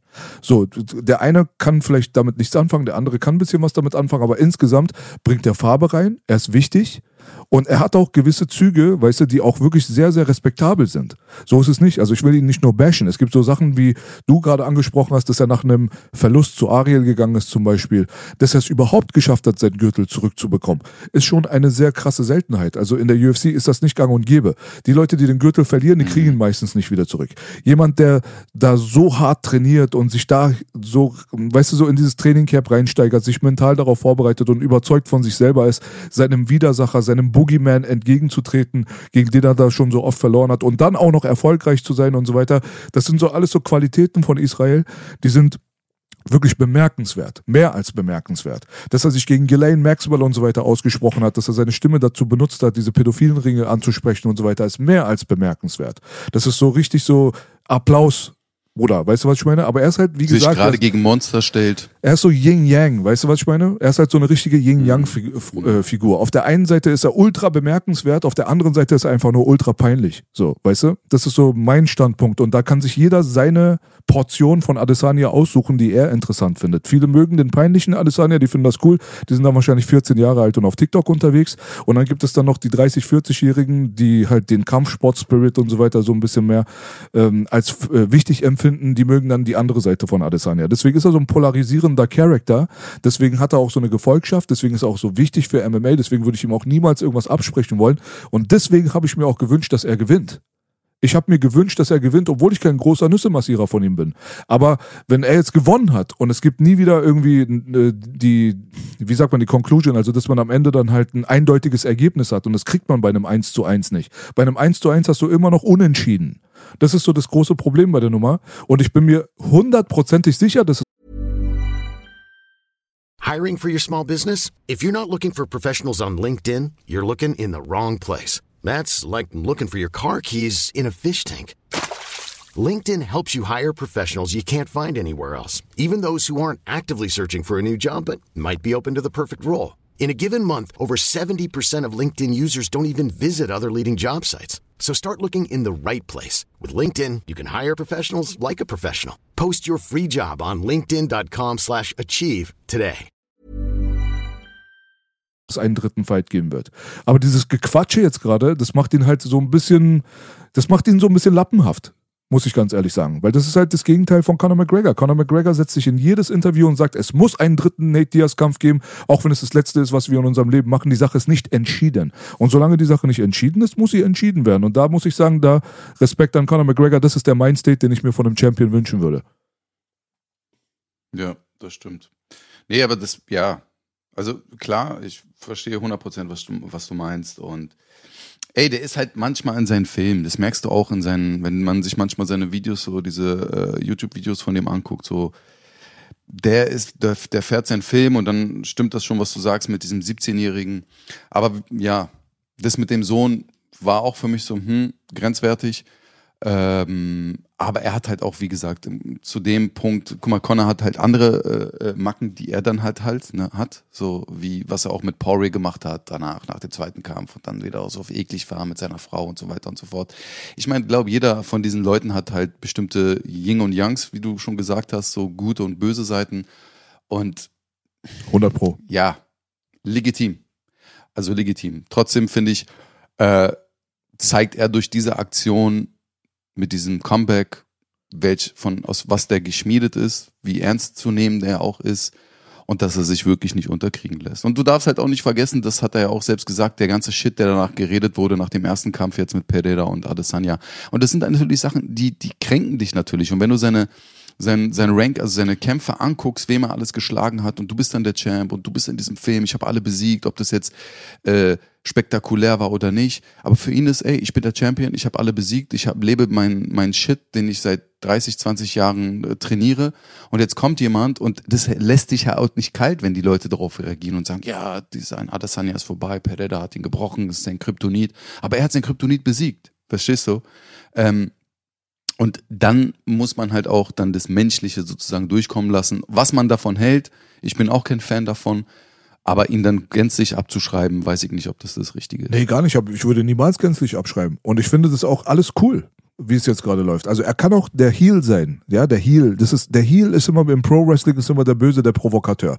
Das ist der, der sich mit den kleinen Kindern anlegt im Publikum, der auf den Boden spuckt und Fans, die ein Autogramm haben wollen, dann das Ticket aus der Hand schlägt. Das, das ist ein legitimes Marketing-Move. Äh, das ist eine legitime Marketingstrategie aus dem Pro-Wrestling. Es gibt da immer die Heels und dann gibt es immer die Good Guys. Und dann gab es so einen Hulk Hogan, der dann Hollywood Hogan wurde. Der wurde dann auf einmal voll schlecht zu den Kindern. Der wurde eklig zu den Fans, hat dann sich einen schwarzen Bart angemalt und wurde ausgebuht. Aber trotzdem kriegst du ja Aufmerksamkeit. In jederlei Hinsicht kriegst du ja Aufmerksamkeit. Und jetzt, wo wir schon darüber reden und dass wir über ihn reden, über seine Moves reden, über sein Verhalten reden und so weiter, heißt, wir reden über ihn. Das heißt, er ist interessant. Er hat den Leuten gesprochen Gesprächsstoff gegeben und er macht sich selber dadurch dann auch interessant für die Zukunft. Das ist ja alles auch berechnet es ist ja nicht so, als wenn du mit Israel Adesanya einen 17-Jährigen im Kopf hast, der aber dumm ist. Das ist er ja nicht. Weil die wissen, die 17-Jährigen wissen heutzutage mit der Welt, mit der Medienöffentlichkeit viel besser umzugehen als die 30-, 40-Jährigen. Die wissen halt, wie man TikTok benutzt. Die wissen, wie man sich präsentiert. Die wissen, wie man im Gespräch bleibt. Deswegen alles, was ich sage, ist mit einer Prise Salz zu betrachten, weil es nicht wegnimmt, A, seinen kämpferischen Charakter, B, seinen Spirit, dass er das geschafft hat, dann die Niederlage dann wieder gut zu machen und C, dass er sich halt einfach unfassbar gut vermarkten kann. Jeder einzelne Move von von Israel Adesanya ist durchdacht. Der steht vorm Spiegel den ganzen Tag und übt, mhm. Alter, weißt du, was er dann sagen wird, wenn dies und das passiert und so ein Scheiß. Das merkst du sofort. Das ist ja, das sind keine spontanen Aktionen, weißt du so? Das ist alles kalkuliert. Er ist ein kalkulierter Typ, der durch seine Kalkulation halt auch einen großen Marktwert für sich selber dann quasi erarbeitet hat und er ist halt viel interessanter als die Leute, die dann ans Mikrofon gehen am Ende und sagen, ja, ähm, ich bin ein sehr, sehr äh, bescheidener Champion und ich werde jeden bekämpfen, den die UFC mir als nächstes irgendwie auf den Teller gibt. Das sind die Leute, die halt nicht bekannt werden. Das sind die Leute, für die sich die Leute nicht interessieren. Die Leute interessieren sich genau für diese Leute. Weißt du, so wie Israel, die sich so benehmen, wie er sich benimmt, damit die den Leuten Gesprächsstoff bieten. Mhm. Nee, voll. Das, äh, ja, ey, deswegen, also ich bin gespannt, wie sich das Ganze auch entwickelt. Ähm, ich würde mal sagen, man sollte das Ganze alles äh, sacken lassen ähm, und zu gucken, wie sich das jetzt auch weiterentwickelt, welche Entscheidung Pereira trifft. Ich meine, ich glaube auch, dass der äh, das mit dem Kind ihn nicht so ganz kalt gelassen hat. Ich glaube, dieses Back, dieser Backstage-Talk, da hatte das Pereira noch, noch gar nicht mitbekommen gehabt. Ähm, wie sich das Ganze verhält, welche Entscheidung er trifft. Äh, ich würde es schön finden, wenn da ein bisschen Bewegung erstmal in der Mittelgewichtsklasse unter dem Champion stattfindet, um dann wirklich rauszufiltern, wer ist der nächste Anwärter. Ey, das kann sein, wenn Costa und Shimaev jetzt wirklich kämpfen, Shimaev den glatt besiegt, ja, ähm, dann, dass dann der Kampf zustande kommt. Das kann natürlich auch sein, weiß man halt nicht. Aber ich finde generell, dass da ein bisschen Bewegung in diese Mittelgewichtsklasse kommt. Aufgrund dessen, dass Adesanya schon wirklich alle eigentlich besiegt hat, die interessant werden könnten unter den ersten sieben oder acht. Ähm, deswegen, also, also Dricus, ich finde das Ergebnis sehr geil. Mhm. Hm? Äh, Dricus, Dricus Duplessis. Äh, Dricus finde ich nicht. Der, wenn der wirklich der nächste ist. Ja, gut, das, also die Welt wird sich jetzt nicht darum reißen, um diesen Fight zu sehen, weißt du? Aber es wäre vielleicht. Ja, richtig. Gut, also es wäre halt vielleicht ein guter Übergang an und für sich, aber ich würde dir recht geben. Also ich würde auf jeden Fall die Hamzat gegen Costa-Geschichte dann eher abwarten. Aber jetzt, wo Adesanya schon über Ricos Duplessis geredet hat, kann man davon ausgehen, dass er ihn halt auf dem Schirm und auf dem Radar hat. Das ist auch einer der wenigen, den er halt noch nicht bekämpft hat in dieser Division und der hat halt ein paar Siege zu verbuchen. Aber Israel Adesanya sieht halt, dass von ihm sehr, sehr viel weniger Gefahr ausgeht. Das wäre halt eine relativ safe Titelverteidigung, weil das Grappling von Duplessis nicht auf dem Level ist, dass er wirklich super dominant sein kann. Er hat zwar natürlich den ein oder anderen Grappling-Aspekt, der auch wirklich hochwertig ist, aber er ist jetzt nicht ein Hamza Chimaev oder so. Da müssen wir mal die Kirche im Dorf lassen. Und das sieht Israel natürlich. Er sieht, dass er bei DDP im Endeffekt wahrscheinlich ein Striking-Match vor sich hat mit jemandem, der körperlich, also von der Größe her, von der Reichweite her unterlegen ist, der ihm technisch unterlegen ist. Also es ist eine Sache, wo man sich ein paar Millionen dann wieder in die Tasche stecken kann, seine eigene Mystik und seine, seine, seine Persona dann quasi so ein bisschen pflegen und groß machen kann, bis dann der nächste große böse Wolf in Form von eines Ramsat Chimaevs dann vielleicht vor der Haustür steht. Wo ich auch sagen würde, genauso wie bei Colby Covington, hätte ich persönlich nichts dagegen, sollte Ramsat Chimaev gegen äh, Paulo Costa gewinnen, dass er dann direkten Title Shot bekommt, weil diese Division ist halt einfach völlig überschaubar. Und wir brauchen halt frisches Fleisch und wir brauchen halt gute Matches. Weißt du, die Jahre vergehen, so ein Fighter hat halt irgendwie zehn Jahre nur Karriere und Israel ist jetzt auch schon so ein paar Jahre dabei. Deswegen fand ich es gut, dass der Alex Pereira-Kampf nicht in die Länge gezogen wurde, dass der halt direkt gemacht wurde, wo es Sinn gemacht hat. Und jetzt würde, der Hamzat-Fight auch Sinn machen und zwischendrin kann man gerne so ein DDP-Fight irgendwie reinpacken. Da gibt's dann auch eine kleine Storyline von wegen weißer Afrikaner gegen schwarzer Afrikaner. Das hat er auch schon selber angesprochen, dass es in die Richtung geht. Ist doch okay. Also es sieht in Ordnung aus, aber letztendlich muss am Ende des Tages entschieden werden, nachdem mindestens eins zu eins, je nachdem, wie man das rechnet, wer wirklich tatsächlich der bessere Fighter ist. Und das kann nicht sein, dass man sich da vor dann irgendwie so entzieht ne? und sich da halt so benimmt, so wie er sich benimmt. Das mag ich halt einfach nicht. Aber wir werden sehen. Ich glaube nicht, dass ich glaube, ich glaube nicht, dass es irgendwie geht, einen dritten Fight ähm, völlig abzuschreiben. Kann ich mir nicht vorstellen. Es wird irgendwann stattfinden, Nee. glaube ich. Nee. Ja, wahrscheinlich. Also es kommt natürlich darauf an, wie lange die in dieser äh, Organisation bleiben und wie lange das noch geht. Aber 100 Prozent, also wenn wir in den nächsten ein, zwei Jahren äh, wird sich das klar also zeigen und es sollte auch in den nächsten ein, zwei Jahren stattfinden. Und wenn dann dieser äh, Duplessis äh, ja als Zwischending kommt, ich meine, man darf halt nicht vergessen, ich, seit einem Jahr, wenn man die Vorbereitung und äh, diese ganze Vorankündigung mit dem Fight von Pereira im November letzten Jahres mit einbezieht. Ich meine, ist ja Adesanya seit über, über einem Jahr schon wirklich, wird er in Frage gestellt, hat enorm viel Druck in der Vorbereitung. Und natürlich laufen da auch Prozesse, die wir natürlich so gar nicht mitbekommen, aber die natürlich auch logisch sind, dass du dir dann Gedanken machst. Ich meine, da gibt's so Millionen von Deals, Puma-Deals, dies für ein Deal, das für ein Deal, weißt du. Und wenn er jetzt wirklich auch verloren hätte, dann wüsste er auch, okay, er ist halt nicht mehr so die Nummer eins und dann geht auch vielleicht wahrscheinlich einiges an Geld auch verloren, weißt du. Unabhängig jetzt von diesem persönlichen Ding, was da natürlich auch noch da zusätzlich läuft. Und dann, dass er jetzt sagt, ja, pass auf, ich will jetzt mal so einen Easy Money Fight haben, ist auch nicht verwerflich. Und wenn er sich dann praktisch gegen den bewiesen hat und dann Wunsch Matchup äh, Shimaev gegen Adesanya, wo ich aber auch wenn das zustande kommt, die einen kürzeren bei Adesanya sehe, alleine wegen dem ganzen Wrestling, ähm, kann man immer noch diesen Pereira-Kampf machen. Oder auch danach, nach Du- Duplessis. Je nachdem, was der Adesanya, äh, was der Pereira dann natürlich auch entscheidet. Ne? Ich glaube, Ähm, Ramsat wird dann derjenige sein. Also vorausgesetzt, er gewinnt. Gegen? Äh, Costa. Pereira, äh, gegen Costa meinst du? Ja, ja. Also ich glaube, der 100%. Shimaev-Fight ist realistischer als der Pereira-Fight. Jetzt erstmal in kürzester Zeit betrachtet. Ja. Ja, und wenn dann Adesanya abgelöst wird von Shimaev, ähm, weil alleine, wie gesagt, nur durch das Ringen äh, ist es ja auch mal dann interessant zu sehen. Ich meine, selbst da können sie immer noch eine Menge Geld äh, verdienen. Äh, Adesanya gegen Pereira 3 und dann können die beide auch vielleicht ihre Handschuhe an den Nagel hängen. Ja. Mit. Es kann auch eine sehr intelligente Taktik sein von, mh, äh, von Israel, dass er das so in den Raum reinwirft, um halt die Leute halt auch schon wieder so ein bisschen zu triggern und damit die Leute was zu reden haben, so wie wir jetzt gerade, weißt du? Er ist ein sehr kalkulierter Typ. Ich würde Mhm. ihm das echt nicht absprechen. Ja. Er ist nur eine Sache, die kann man ihm wirklich nicht wegnehmen. Er ist wirklich nicht dumm. Er ist wirklich nicht dumm. Das heißt nicht, dass du 17 Jahre alt im Mhm. Kopf bist und deswegen dumm bist. Es gibt viele 17-Jährige, die sind hell im Kopf, Alter, weißt du? Und die wissen mit der aktuellen Strömung und mit den Medien heutzutage viel besser umzugehen, wie gesagt. Nee, voll. Und es heißt ja nur, dass er vielleicht äh, geistig vielleicht 17 ist in einiger Hinsicht, dass er intellektuell nicht auf dem äh, Punkt ist, wo er gerade ist. Also, Nee, nicht er intellektuell, wirklich auch 33 ist. benehmensmäßig. Es ist so, wie er sich benimmt, Mhm. weißt du? Er benimmt sich halt Mhm. wie ein Ja, ich 17-Jähriger, wie versteh so ein. Anime-Junge auf TikTok halt. Und Ja. das ist halt wirklich tatsächlich sein Ja. echter Charakter. Aber es gibt Anime-Jungs, die 17 Jahre alt sind auf TikTok, die wissen aber ganz genau, wie man das System dribbelt. So, das ist das, was ich sage, weißt du? Aber egal. Also Mhm. ganz kurz nochmal zum Kampf selbst. Äh, Das Einzige, was ich da nochmal ansprechen wollen würde, ist, ähm, ich finde, das ist auch ein bisschen überbewertet gerade, alles, was da stattgefunden hat. Aber ich bin da meistens auf dieser Seite des Ufers unterwegs, wo ich auch gesagt habe, dass der Kick von Leon Edwards zum Beispiel, da, dass der völlig over, overhyped war. So, dass da irgendwie voll riesengroßes Setup stattgefunden hat und Strategie, Mathegie, was auch immer.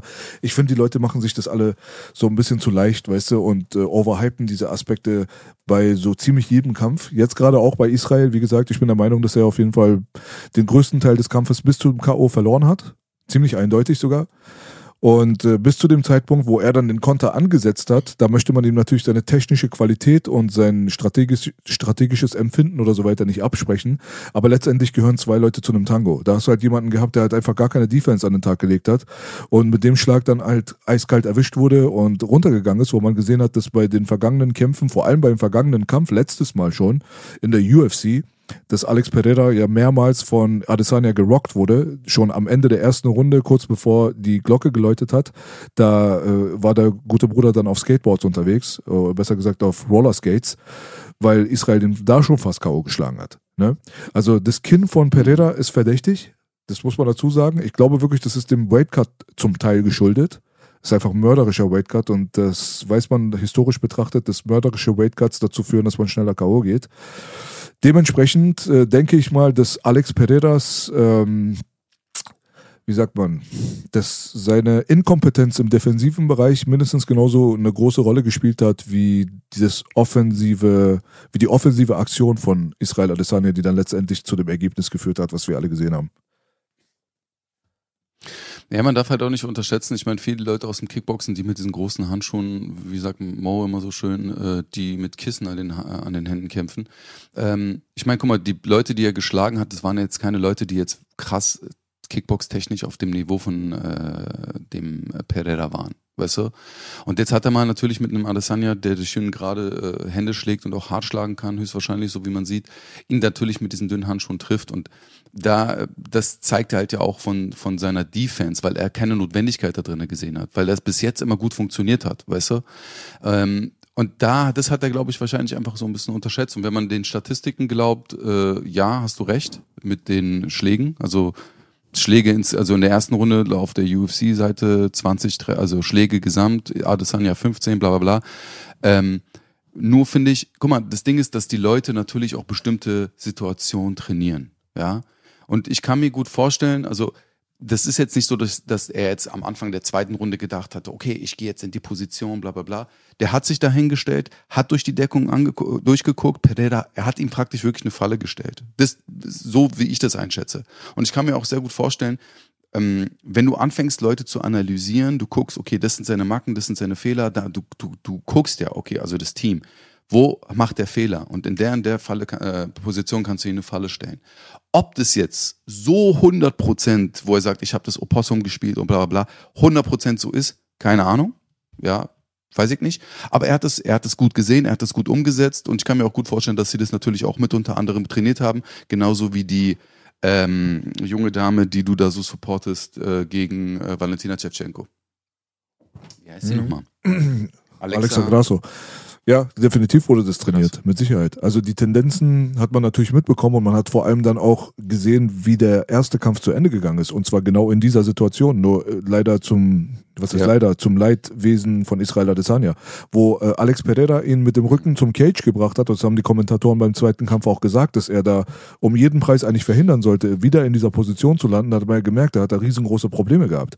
Wenn Alex Pereira erstmal gemerkt hat und gerochen hat, dass er Israel wieder in dieser Position hat, wie, bei, wie beim ersten Kampf, dann ist er natürlich dann auch ultra aggressiv geworden, was ihn dann zu einem Nachteil dann, äh, was sich zu einem Nachteil entwickelt hat. Weil letztendlich die Aggression an und für sich hat dann völlig überhand genommen und die defensive Verantwortlichkeit ist dann völlig aus dem Fenster gegangen. Und das war genau dieses Zeitfenster, das war genau dieser Rahmen, der nötig war für ein Israel Adesanya, um dort dann einen intelligenten Konter anzusetzen. Definitiv. Aber da merkt man halt wieder, äh, two to tango. Es gehören zwei Leute zu einem Tanz dazu. Mhm. Ja, richtig. Und das sind, wie gesagt, das ist halt auf dem Niveau, Digga, wie viel Cardio willst du trainieren? Wie viel Schlagkraft willst du trainieren? Wie viel Technik willst du trainieren? Und dann kommt es halt genau, das ist wie im Krieg auch, Digga. Wenn du irgendwann mal gerne technologisch zwei Armeen stehen sich gegenüber, dann ist es halt Strategie, dann entscheidet der General die Schlacht so.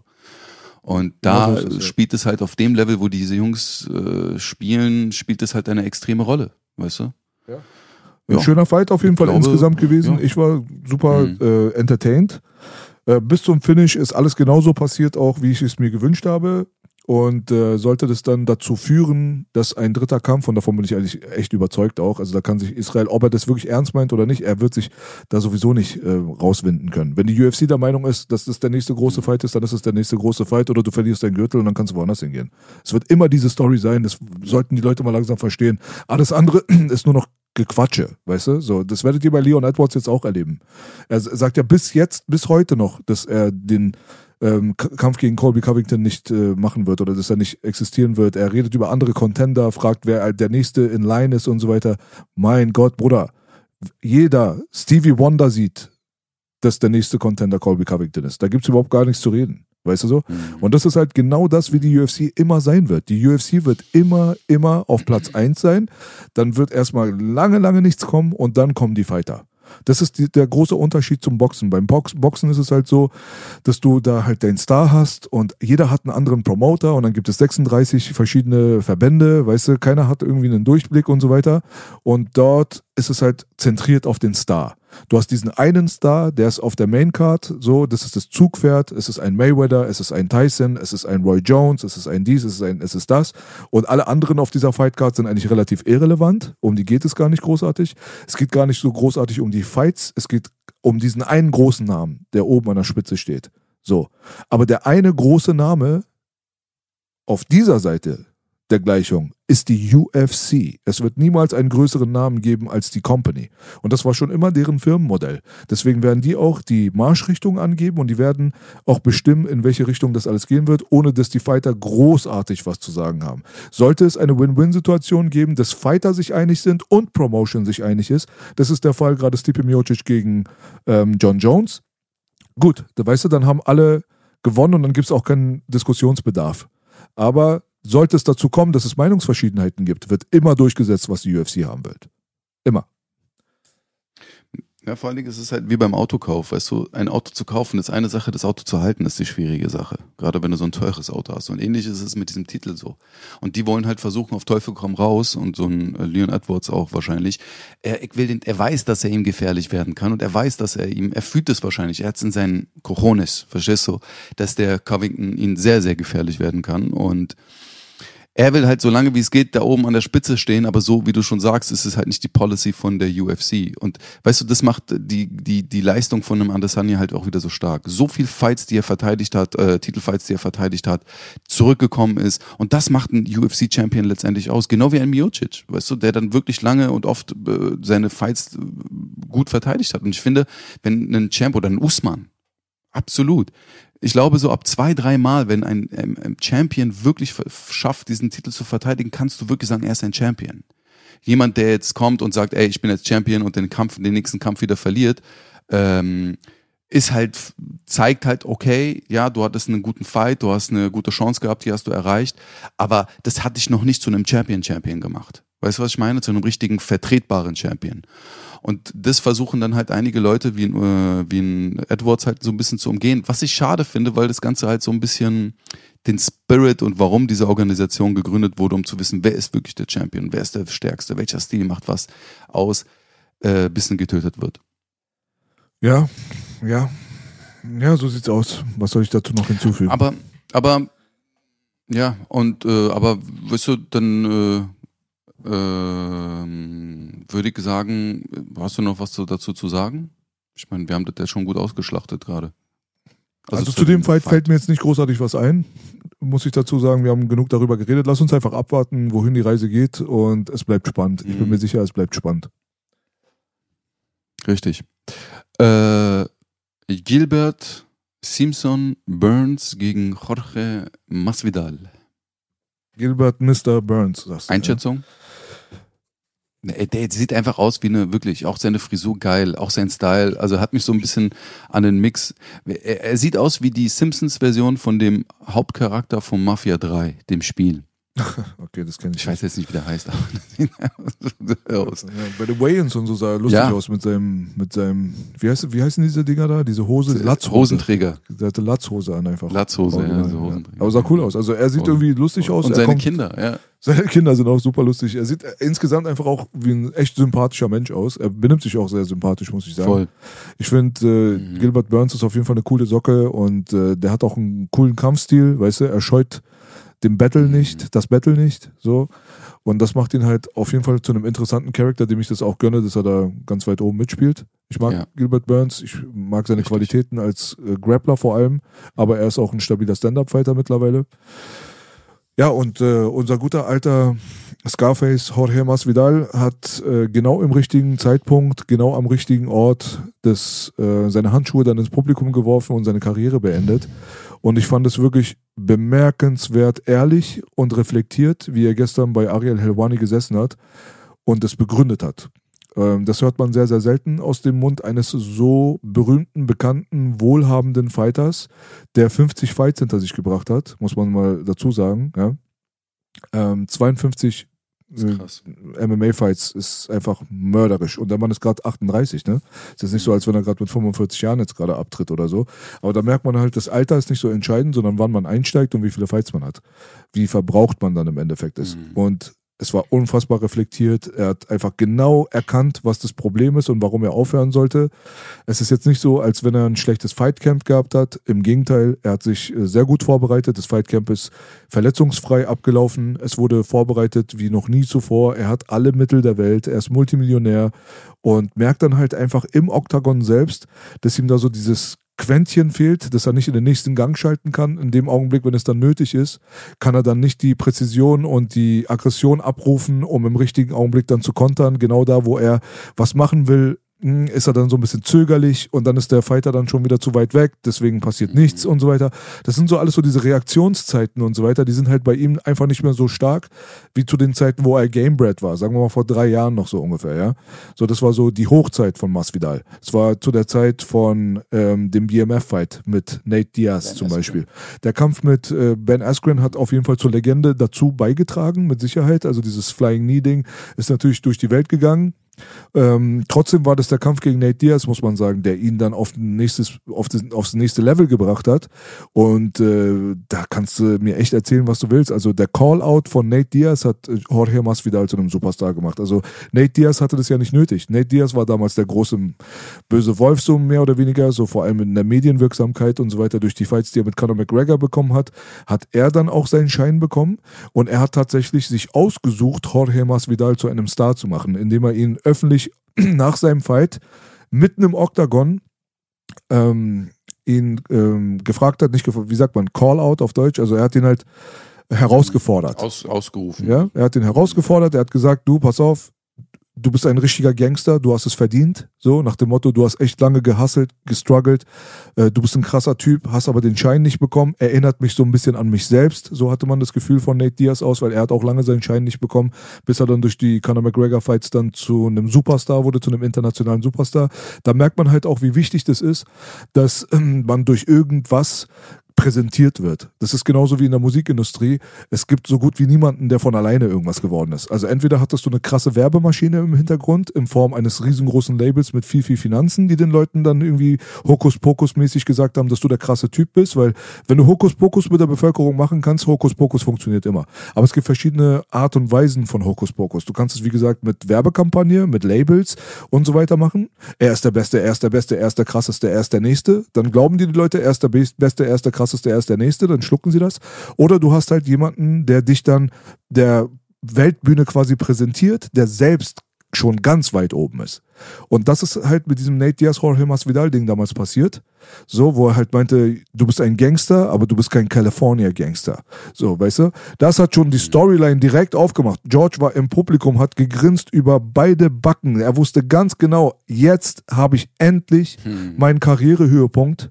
Jetzt kriege ich richtig fettes Geld. Weil wenn ich mit Nate in den Ring gehe, werden wir so viele Pay-Per-Views verkaufen. Mein Marktwert wird so in den Himmel steigen. Unfassbar.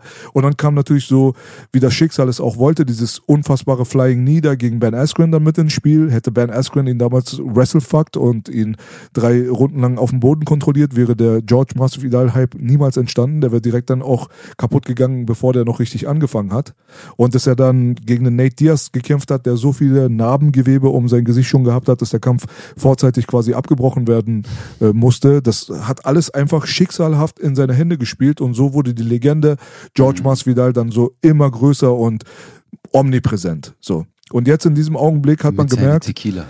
Ja, er hat seinen eigenen Tequila und so weiter, aber er hat halt die letzten Fights alle verloren, aber das waren halt auch immer gegen die Top 3.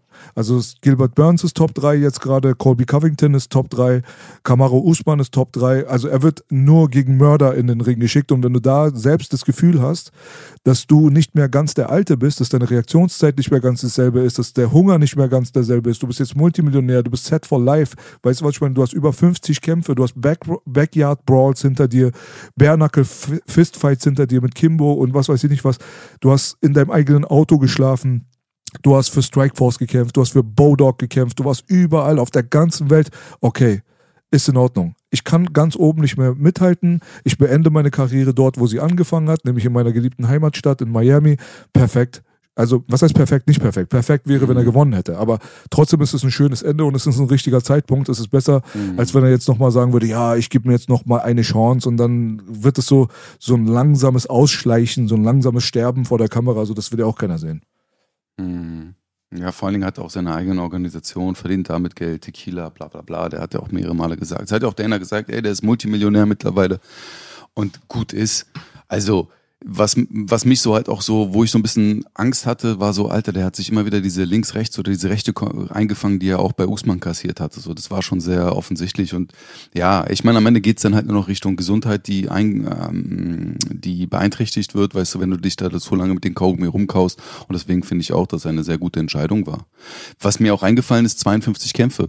Äh, kleiner Ausflug nach Deutschland. Weißt du, wer in Deutschland mehr Kämpfe, Profikämpfe hat als der Jorge Masvidal? Und das sind insgesamt 56 Kämpfe, also Profikämpfe. Ein deutscher Fighter Deutscher hier in der, aus einer deutschen Liga? Yes. Äh, Engelsgesicht. Nö, nicht deutsche Liga, der, der Spaß dir, Alter. Ähm, nee, Daniel Drake Weichel, Alter, der hat äh, 56 Kämpfe, kämpft aktuell bei Bellator, ähm, hatte auch mehrere Male schon äh, um den Titel dort gekämpft, aber so, als du das gerade gesagt hast, ist mir das eingefallen, Alter. Der hat 52 Profikämpfe, hat seine ersten Amateurkämpfe 2002 gemacht. Gib dir das mal, ja. Der Bruder ist ein Abgefahren. sehr erfahrener, guter, voll. Also, was ich ein bisschen schade finde, das geht so ein bisschen unter. Und der ist ja auch jetzt mittlerweile 38. Ähm, aber hat leider nie so diesen Öffentlichkeitshype bekommen, den er eigentlich wirklich verdient hat. By the way, schöne Grüße an äh, unseren Bruder Daniel Weichel. Sehr lieber, bodenständiger Mann. Ähm, ja, kann ich nur ja, ey, unterschreiben. du, Hat einen sehr, Gilbert Burns, sehr sympathischen Ja. Vibe auf jeden Fall. Also mal abgesehen von der Pro Mhm, äh, Profi-Kämpfer-Sache, also wirklich Respekt dafür, Veteran, absolut, auf jeden Fall Türöffner. Ähm, das wird jetzt gerade erst so richtig groß. Die kommen aus einer Zeit, wo man für einen Appel und ein Ei Mhm. irgendwie gekämpft hat. Ja, also von daher. Aber ich habe den durch dich Richtig. damals auch äh, kennengelernt, privat, und habe gemerkt, es scheint ein ganz korrekter Typ zu sein. Dementsprechend drücken wir da die Daumen für die Zukunft auch. Ja, voll, definitiv. Ähm, Burns finde ich sehr, ich gebe dir hundertprozentig recht, also mittlerweile sehr sympathisch, geiler Kämpfer, brutal auf dem Boden, geht keiner Schlägerei aus dem Weg. Ähm, aber ich merke auch, der ist ja auch schon mittlerweile 36, ne? Genau. Der Gilbert Burns. Das ist schon. Ja, mal gucken, in, wann der seinen, äh, seinen Schuss bekommt, äh, wenn jetzt der äh, Kobe Edwards Kampf stattfindet und in welcher Rolle er dort spielt. Siehst du ihn da irgendwie als Contender oder als möglicher äh, Champion noch in der Gewichtsklasse? Mm, Ja, mit Sicherheit. Mit Sicherheit. Also Gilbert muss, glaube ich, seinen nächsten Kampf gewinnen und dann kriegt er einen Title Shot. Ja. Was glaubst du gegen wem? Bilal Mohammed sein nächster Kampf? Das wäre gar nicht mal so unlogisch, ehrlich gesagt. Belal und Gilbert sind in einer ähnlichen Position zurzeit. Und zwar haben sie sich eigentlich genug verdient, mehr oder weniger. Sollte Belal den nächsten Fight, nicht Belal, sondern Gilbert den nächsten Fight gewinnen, dann ist es auch recht eindeutig eigentlich. Das müsste dann so genug sein, weil man hat Neil Magny, man hat Jorge Masvidal und dann kommt jetzt noch im besten Fall eine andere Person mit dazu und dann müsste das eigentlich ausreichen, um in dieser Diskussion zu sein. Belal hat da ein bisschen bessere Bilanz. Mehr oder weniger ist es auch interessant, weil er halt gegen Leon Edwards schon mal gekämpft hat. Ist ja sofort dann ins Wasser gefallen durch einen Eye-Poke und wurde dann auch nicht wiederholt. Das macht die Situation jetzt so ein bisschen würzig, weil diese Leute, vor allem Bilal, der da mit seinem schönen Colby Covington T-Shirt angekommen ist, wo Colby Covingtons Gesicht äh, vorne auf dem T-Shirt war völlig blutig und so weiter, der stichelt ja sowieso schon in die Richtung. Alle sind sich einig, dass Covington das nicht verdient hat und das macht die Sache schon wieder so ein bisschen spannend. Echt, das habe ich gar nicht gesehen mit dem T-Shirt. ist ja lustig. Ja, ey. Ich meine, weißt du, ich habe auch gerade gedacht, als du das gerade erzählt hast, so dieser Kampf unter den ersten fünf oder unter den äh, letzten vier, das ist halt wirklich so ein Gedrängel, ja. der rockt den weg und der macht den und äh, ja, und dann kommen halt viele verschiedene Faktoren, äh, kommen da halt natürlich zusammen. Ich meine, der Kobe hat ja, äh, Colby hat ja ähm, scheinbar auch mehrere Fights schon angeboten bekommen, die wurden dann, sind dann, haben dann nicht funktioniert oder wurden abgesagt seitens der anderen Seite. Also der Arm, der kann ja jetzt auch nicht explizit dafür was, weißt du, dass er dann die letzten Kämpfe nicht äh, kämpfen konnte. Und was natürlich, was worüber wir auch letztens mal schon gesprochen hatten, ähm, diese Einsatzszene einfach gezeigt hat. Der ist rübergeflogen, hat das Gewicht gemacht, bap, bap, bap, war ready als Backup so.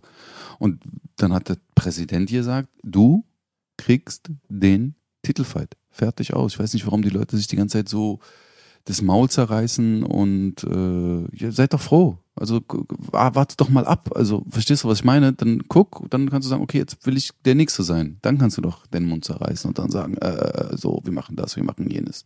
Ja, die Leute, die verstecken aber sich hinter die ganze Zeit. Ja, die Leute verstecken sich hinter der sportlichen Leistung, was aber gar nicht was gar nicht das Thema ist, weil das ist, geht einfach nur um pure Antipathie. Die mögen einfach Colby Covington nicht, die gönnen ihm das nicht.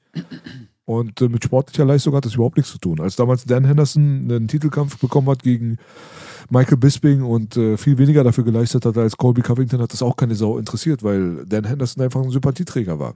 Weißt du, Leute gehen sehr oft nach Sympathie mhm. und schieben dann dieses Sportliche dann nach vorne, wo die dann irgendwie anfangen, Quatsch zu erzählen, von wegen, ja, Colby Covington, der hat doch so und so lange nicht gekämpft und so. Ja, hatte Leon Edwards auch eine Zeit lang. Der hat auch anderthalb Jahre, fast zwei Jahre lang nicht mhm. gekämpft, soweit ich weiß. Hat auch keine Sau interessiert, oder? Mhm. Und jetzt kommt er halt zurück. Mhm. Und wenn Dana sagt, dass Colby Covington mehrere Fights angeboten bekommen hat, und die von der anderen Seite, von der Gegnerseite eigentlich eher sabotiert wurden und dadurch nicht zustande gekommen sind, dass Colby Covington ein Trooper war, der alles immer angenommen hat und der auch zum Weightcut angetanzt ist dort drüben und dadurch das sich verdient hat, dann kann man davon ausgehen, dass es stimmt, weil wie Chael gestern auch bei äh, Ariel gesagt hat, Dana ist eigentlich immer der Erste, der die Kämpfer in der Öffentlichkeit völlig zerreißt, wenn sie irgendwelche Kämpfe nicht annehmen. Weißt du? Sollte es wirklich so gewesen sein, dass Colby Covington ja. da irgendwelche Kämpfe nicht angenommen hätte oder sich gedrückt hätte oder wie auch immer, Dana wäre der Erste, der ihn zerrissen hat. Weil man weiß, dass Dana und Colby auch eine Zeit lang ein ziemlich schlechtes Verhältnis miteinander gehabt haben, wo Colby ihn dann in irgendeiner, in irgendeinem Casino dann auch noch aufgelauert hat und ihn zur Rede gestellt hat und was weiß ich nicht was. Also die hatten da auch schon so ihr Hin und Her. Das ist jetzt nicht so, als wären die beide Trump-Supporter, die sich schon immer geliebt haben oder so, was da teilweise irgendwelche Schwachköpfe im Internet behaupten. So, und dann kommt Bilal noch um die Ecke und und sagt, dass er den äh, Title Shot bekommt wegen Dana White Privilege und weil er weiß ist. Und dann kommt Colby jetzt natürlich dann um die Ecke und nennt Bilal die ganze Zeit einen Rassisten und dass er eigentlich aufgrund dieser Aussage, dass er erzählt, er würde durch seine Hautfarbe nur einen Titelkampf bekommen, dass er deswegen schon alleine gar nicht mehr ernst zu nehmen ist und diesem Racist sollte man keine Plattform geben und so. Das ist ja lustig. Es geht schon wieder hin und her, ist doch schön. Das würde dann eine Storyline dann auch für Colby Covington gegen Bilal Mohammed jetzt erstmal schon mal bereitlegen für die Zukunft. Und da sind wir wieder bei WWE-Faktor so. Ja, vor allen Dingen, ich meine, es ist auch gar nicht so, also okay, klar, jetzt hat äh, Bilal Mohammed hat die letzten Kämpfe gewonnen. Ähm, aber ist jetzt auch nicht so der interessante Typ, weißt du? Das, das müssen die Leute einfach auch mal verstehen. So. Das, ja, vor allem auch gegen äh, wen? Da spielen so viele Faktoren noch eine Rolle. Ja. Sean Brady, dann Vincent Luke, keine Ahnung, wer das ist, Stephen Thompson, Hör mal auf, ja, Vincent de Luque ist ein starker Kämpfer. Bruder, sag mal nicht, ich weiß nicht, wer der ist. Da musst ja. du nachholen. Ach so, ja, doch. Namen, Bruder. Bild sehe ich, ja, ja dann kenne ich, aber Namen, du weißt. Hast du recht. Ähm, aber ich will damit nur sagen, ich will einfach nur damit sagen, so, dass äh, es sind halt viele Faktoren, die eine Rolle spielen, weißt du? Und ähm, ja, bei iPoke, ich glaube, der hatte ja vorher schon Probleme mit seinem Auge gehabt, scheinbar, ne? Und dann hat auch Lean Edwards genau diesen iPoke in die Richtung, auch in dieses Auge gemacht schwierig. Sehr schwierig, finde ich. Aber ich meine, es spricht da nichts dagegen. Also, wie schon gesagt, wenn jetzt der Kobe gegen den äh, Edwards kämpft und gewinnen sollte, ähm, umso geiler, auch für einen Bilal Mohammed. Gerade weil, wie du meintest, auch so diese, diese äh, Vorgeschichte da existiert. Ähm, und wenn der gegen Edwards verliert, dann auch nochmal interessant so. Deswegen, mit der Geduld kommt der Erfolg. Ja, ja. Also Colby, Colby ist schon ganz wichtig gerade da in dieser ganzen Nummer. Das kannst du echt dir mhm. so rechtlegen, wie du willst, aber Das ist gerade der Faktor, der die ganze Division gerade interessant macht. Wenn Colby Covington gerade nicht da wäre, wenn dieser ganze Talk um sein, hat das verdient, hat das nicht verdient und das ganze Hin und Her mit den anderen, wenn das alles nicht existieren würde, dann wäre zurzeit echt Ebbe. Also es wäre einfach langweilig. Also von daher seid mal froh, dass es gerade so ist, wie ja. es ist. Und dann ist die Sache in Ordnung. Richtig. Ähm, der Kampf Font gegen Janis? Sehr stark. Also ja. Rob Font ich finde auch da. Ja, erzähl mal. Bitte. Nee, ich fand auch da, da hat, das war ähnlich bei, wie bei äh, Pereira mit den Händen. Also wenn du die Hände von Janis, keine Ahnung, warum ich diese Fightcard so auf Hände fixiert bin, aber der Font hat ja auch richtige Pranken, Alter. Und der Janis im Verhältnis zu ihm sah auch so aus, als ob du hättest du die Arme und die Hände von dem Font irgendwie mit äh, in der Software bearbeitet. Aber auch brutaler Kampf. Also auch geile Aktion von dem Janis, guter Finish von dem Font. Hat den böse erwischt. Wirklich böse erwischt, finde ich. Aber bis dahin hat der Janis echt geile Aktionen gesetzt, fand ich. Ja, ja, ja. Ähm, Rob Font ist ein starker Typ. Also der hat schon immer mit Action ja. begeistert. Also fand ich gut, dass er gewonnen hat. Ich hatte Adrian Janis gepickt, weil ich dachte, dass er äh, lustigerweise boxerisch ihm überlegen ist, weil er einfach aus dem Boxen kommt und starke boxerische Leistungen bisher an den Tag mhm. gelegt hat. Aber Rob Font hatte einfach unfassbar mehr, viel mehr Power als er. Also überraschenderweise mehr Power als er. Und so ist der Kampf dann auch genauso ausgegangen. Rob Font hat ein paar kassiert, hat ein dickes Auge schon gehabt, aber da, wo Rob Font getroffen hat, hat man gemerkt, ist der Impact einfach viel härter gewesen. Aber ich glaube, ja, viel mehr braucht man zu dem Kampf jetzt auch nicht mehr zu sagen. Wir sind gespannt auf jeden ja. Fall, was in Zukunft passiert. Ja. Der nächste Fight wäre dann Santiago Ponzinibbio gegen Kevin Holland. Würde ich auch jetzt nicht zu viel Zeit rein investieren in diesem Fight. Kevin Holland ist an und für sich meiner Meinung nach ein bisschen komischer Dude, so, aber ich habe den vielleicht ein bisschen falsch eingeschätzt. Ich glaube, der hat einfach seinen Mund nicht unter Kontrolle und äh, deswegen kommt er dann auch mit dem einen oder anderen dann nicht klar und äh, manche Leute finden ihn dann dadurch halt unsympathisch, weil er halt die ganze Zeit irgendwas redet und die Hälfte davon versteht man nicht. Das hast du ja auch wieder gesehen, wo der gewonnen hat, ist er aus dem Cage rausgegangen, hat erstmal sich hingekniet, hat mit Dana geredet, hat mit Trump geredet und äh, Trump hat irgendwann dann Dana gefragt, was hat denn der gerade erzählt? Hast du das äh, überhaupt verstanden? Weißt du, so, das ist halt so das Ding so, der labert und labert und labert, der labert im Kampf, während dem Kampf, vor dem Kampf, nach dem Kampf. Und äh, das ist das, warum er so interessant ist für die Leute. Sein Kampfstil an und für sich finde ich persönlich nicht besonders bemerkenswert. Er hat einen sehr starken Längen- und äh, körperlichen Größenvorteil mhm. gegenüber anderen Leuten und hat auch einen starken Schlag. Also der trifft auch, der hat eine gute Präzision auf jeden Fall, kann seine Reichweite ganz gut nutzen. Aber gegen Leute, die grappeln zum Beispiel, da sah er immer schlecht aus. Ich sehe da keine großartige Zukunft von Kevin Holland in Bezug auf Top 3 oder vielleicht sogar irgendwas in der, ähm, also mit äh, Titeljagd oder so, sehe ich nicht. Santiago hat mhm. leider nicht die Leistung abgerufen, für die er eigentlich bekannt war. Der war mal damals ein elitärer Fighter, sollte auch um den Championship-Gürtel kämpfen, ist aber verletzungsbedingt rausgegangen, kam zurück, sah nicht so gut aus, dann sah er wieder ganz gut aus, dann sah er jetzt gerade wieder nicht so gut aus. Ja, ist ein bisschen schwierig. Ich glaube, Santiagos ähm, Level ist angekommen, also sein Maximum wurde erreicht und mehr ist nicht zu erwarten. Also ich finde auch, dass er irgendwie, der hat ja seinen letzten Kampf gegen den äh, Mittelgewichter gemacht, ne? Den ja. er auch K.O. geschlagen hatte. Ähm, Santiago? Was ich so, ja. Warte mal, ich hatte das doch. Heißt Alex Morono meinst du? So nee. Morono, ja. richtig. Ja. Da war, ja. war, da war, hat man auch schon diesen, diesen Größenunterschied gesehen, weißt du?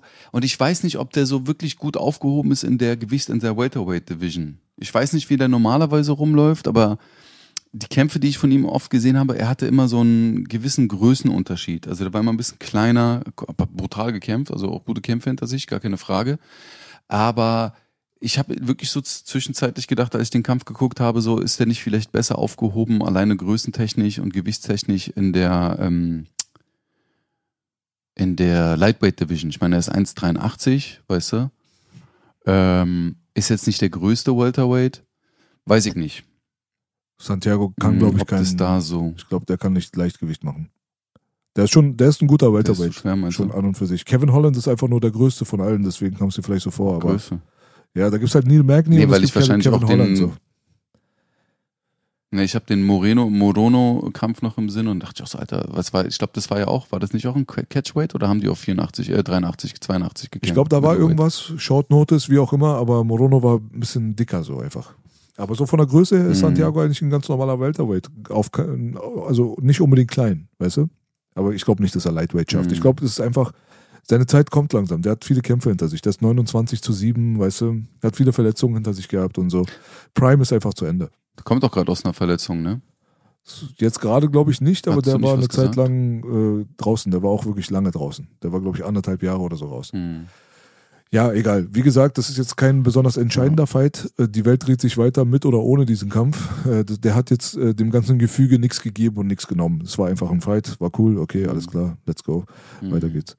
Ähm, Raul äh, Rosas Jr., Christian Rodriguez, habe ich letztes Mal schon gesagt, ich wäre nicht verwundert, wenn er verliert. Raul Rosas Jr. ist jetzt gerade extrem gehypt, aber ist halt auch einfach mal 18 Jahre alt, weißt du, gibt dem Bruder mal irgendwie ein bisschen Zeit. Und da hat er halt seine Unerfahrenheit an den Tag gebracht und die Kommentatoren Mhm. haben das auch schon richtig, ähm, die haben das auch schon richtig angesprochen, dass es irgendwann so aussah, als wenn ein Mann gegen ein Kind kämpft. Er ist halt einfach 18 und er ist zwar sehr weit fortgeschritten für 18, alles schön und gut, aber das war einfach ein bisschen too much, too soon. Ja, richtig. Richtig, finde ich auch. Jetzt machen wir gerade ein bisschen Schnelldurchlauf, weil ähm, ich muss auch bald los. Hm. Aber wir haben auch echt so Calvin gut wie alles Gastelum gegen gesagt. Ja, Calvin Gastelum gegen Chris Curtis wäre der Fight, den ich noch ansprechen würde. Ähm, Joe Pfeiffer macht Geiler einen guten Fight, Eindruck, definitiv. Das, den könnte man Mhm. auch nochmal so ein bisschen, äh, einmal ganz kurz nochmal ansprechen, seinen Namen so. Vor allem durch Mhm. sein extrem gutes Kamerasetup gestern ist er aufgefallen. Ähm, Calvin Gastelum an und für sich habe ich, ähm, ja, ich habe gehört, dass du vorhin meintest, dass die Positionierung auf der Fightcard dir ein bisschen komisch vorkommt. Habe ich früher auch so gedacht, aber mittlerweile habe ich das natürlich verstanden, warum die das machen, weil die Prelims meistens von einem hochkarätigen Kampf abgeschlossen werden müssen, wenn du so eine Mega-Fight-Card hast, so wie jetzt gerade in Miami, mit so krassen Headlinern, so wie Adesanya und auch Masvidal und so weiter. Brauchst du so ein bisschen so einen Appetizer dafür, dass die Leute sich dann das Pay-Per-View kaufen, weil die Prelims dann meistens auf Fight Pass zu sehen sind oder for free irgendwo übertragen wurden und so weiter. Und wenn du dann einen richtig geilen Kampf hast, der die Prelims abschließt, wo es sehr viele Fightcards schon bisher gab, wo die Prelims insgesamt eine größere Einschaltquote hatten als die Hauptcard, weil die Hauptcard ja bezahlt werden muss mit 60 Dollar und das macht dann einfach nicht jeder. Hm. So, deswegen haben sie sich natürlich Mhm. die Strategie einfallen lassen, den Appetizer dann zum Schluss hinzusetzen, in der Hoffnung, dass es dann genauso wird wie bei Chris Curtis und Calvin Ga- Gastelum, dass sich ein krasser Fight entwickelt und äh, die Leute dann, dann quasi Cliffhanger-mäßig dann irgendwie liegen lässt, die dann sagen, oh, jetzt würde ich aber gerne den Rest gucken, dann gebe ich doch das Geld aus. So, das ist eigentlich eine relativ intelligente Taktik. Macht Sinn. Wo ich aber trotzdem sagen würde, natürlich von der Qualität der Fighter hätten Calvin Gastelum und Chris Curtis m, mit absoluter Sicherheit auf der Hauptcard stattfinden können. Das wäre für mich sogar Fight Nummer drei gewesen, ehrlich gesagt. Also Israel, dann Masvidal, dann wäre das schon der wichtigste Fight von allen in meinen, in meinen, mit mein, ja, ich kann heute nicht mehr so gut reden irgendwie. Äh, Für mein Verständnis. Ja. Nee, nee, ich verstehe, ja. Nee, nee, 100 Prozent. Ach, die Leistung, mein Dicker, das waren, die haben zwar ein, zwei Kicks gesetzt und paar versucht haben, ähm, ein paar Takedowns zu setzen, aber also rein boxerisch war das ein geiles Ding, Alter. Die haben sich da wirklich sehr gute drei Runden gegeben. Man hat auch das Publikum gemerkt, die sind halt auch gut abgegangen dazu. Ja, ja, 100 War ein Prozent. guter Kampf. Ja, Calvin ist zurück. Der hat, auf, der hat so einen Mhm. Schrei hingelegt so und war sehr befreit irgendwie. Der hatte wohl, da hatte sich eine Menge angestaut. Der hat so mehr oder weniger für seine Zukunft gekämpft, für seinen Job gekämpft. Ja, das hat, der hatte einfach drei äh, gecancelte Kämpfe. Bevor es jetzt mal wieder gegen Chris Curtis ranging, hat er aber dann auch eins, zwei, drei, vier, fünf von sechs Kämpfen verloren. Mittendrin nur einmal gegen Ian Heinisch gewonnen, gegen Jared Cannonier verloren, gegen Whittaker verloren, gegen Hermansson verloren, gegen Darren Till verloren, gegen Israel Adesanya verloren. Und dieses Ganze mit diesem Verlieren und so, das ging nach dem Adesanya-Kampf dann bergab. Also ab diesem Ja. Zeitpunkt ging es dann für ihn echt ein bisschen runter. Hat dann eine lange Verletzungspause dann auch wieder gehabt, Campwechsel und so weiter. Und hat jetzt aber gezeigt, dass er halt ein absoluter Elite-Middleweight ist, der eigentlich ein Welterweight ist, nach wie vor. Und das große Glück mal gehabt hat, für sich selbst auch mal einen Fighter vor sich zu stehen haben, mit äh, vor sich zu stehen zu haben, in Form von Chris Curtis, der ihm mal körperlich nicht super überlegen ist, der nicht viel größer ist und so weiter. Weil in dieser Mittelgewichtsdivision hat er in, mit seiner Statur natürlich Probleme. So, das war schon immer das Problem. Er war schon immer ein Welterweight, der keinen We- Weightcut gemacht hat. So. Und wenn Hm. wenn er wirklich dieses Opfer bringen würde oder gebracht hätte in der Vergangenheit und in der Welterweight-Division gekämpft hätte, bin ich mir sicher, dass er ein Champion geworden wäre. Weil er hat damals schon Short Notice Mhm. Äh, mit äh, vorher im Krankenhaus und äh, weißt du, so Gewicht verpasst und wie auch immer, hat er trotzdem Split Decision gegen Tyron Woodley, den Champion damals gemacht halt, ne? Wo man sich fragen würde, wenn er gesund gewesen wäre, wie wäre dieser Kampf ausgegangen, dann hätte man vielleicht an diesem Abend schon Champion Calvin Gastelum, Gastelum gehabt. Ich finde Calvin nach wie vor Mhm. äh, ist ein super Fighter, wirklich. Aber ich glaube, das Ende seiner Karriere steht langsam bevor, auch wenn er sich jetzt gerade gefreut hat. Ich gebe ihm dann nicht mehr so die großen Möglichkeiten, ganz oben mitzuspielen, aber trotzdem Respekt dafür, dass er Israel Adesanya den schwierigsten Kampf seiner Karriere bereitet hat. Mhm. Ja, voll. Ich meine, es ist auch hart, Alter. Zwei Niederlagen, drei gecancelte Fights. Dann denkst du auch irgendwann mal, Alter, das, ich meine, und das in einem Zeitraum von zwei Jahren, äh, das macht viel mit deiner Psyche, 100 Prozent. Ja. Also zu dem Schrei und zu dem, ey, ich bin zurück und bla bla bla.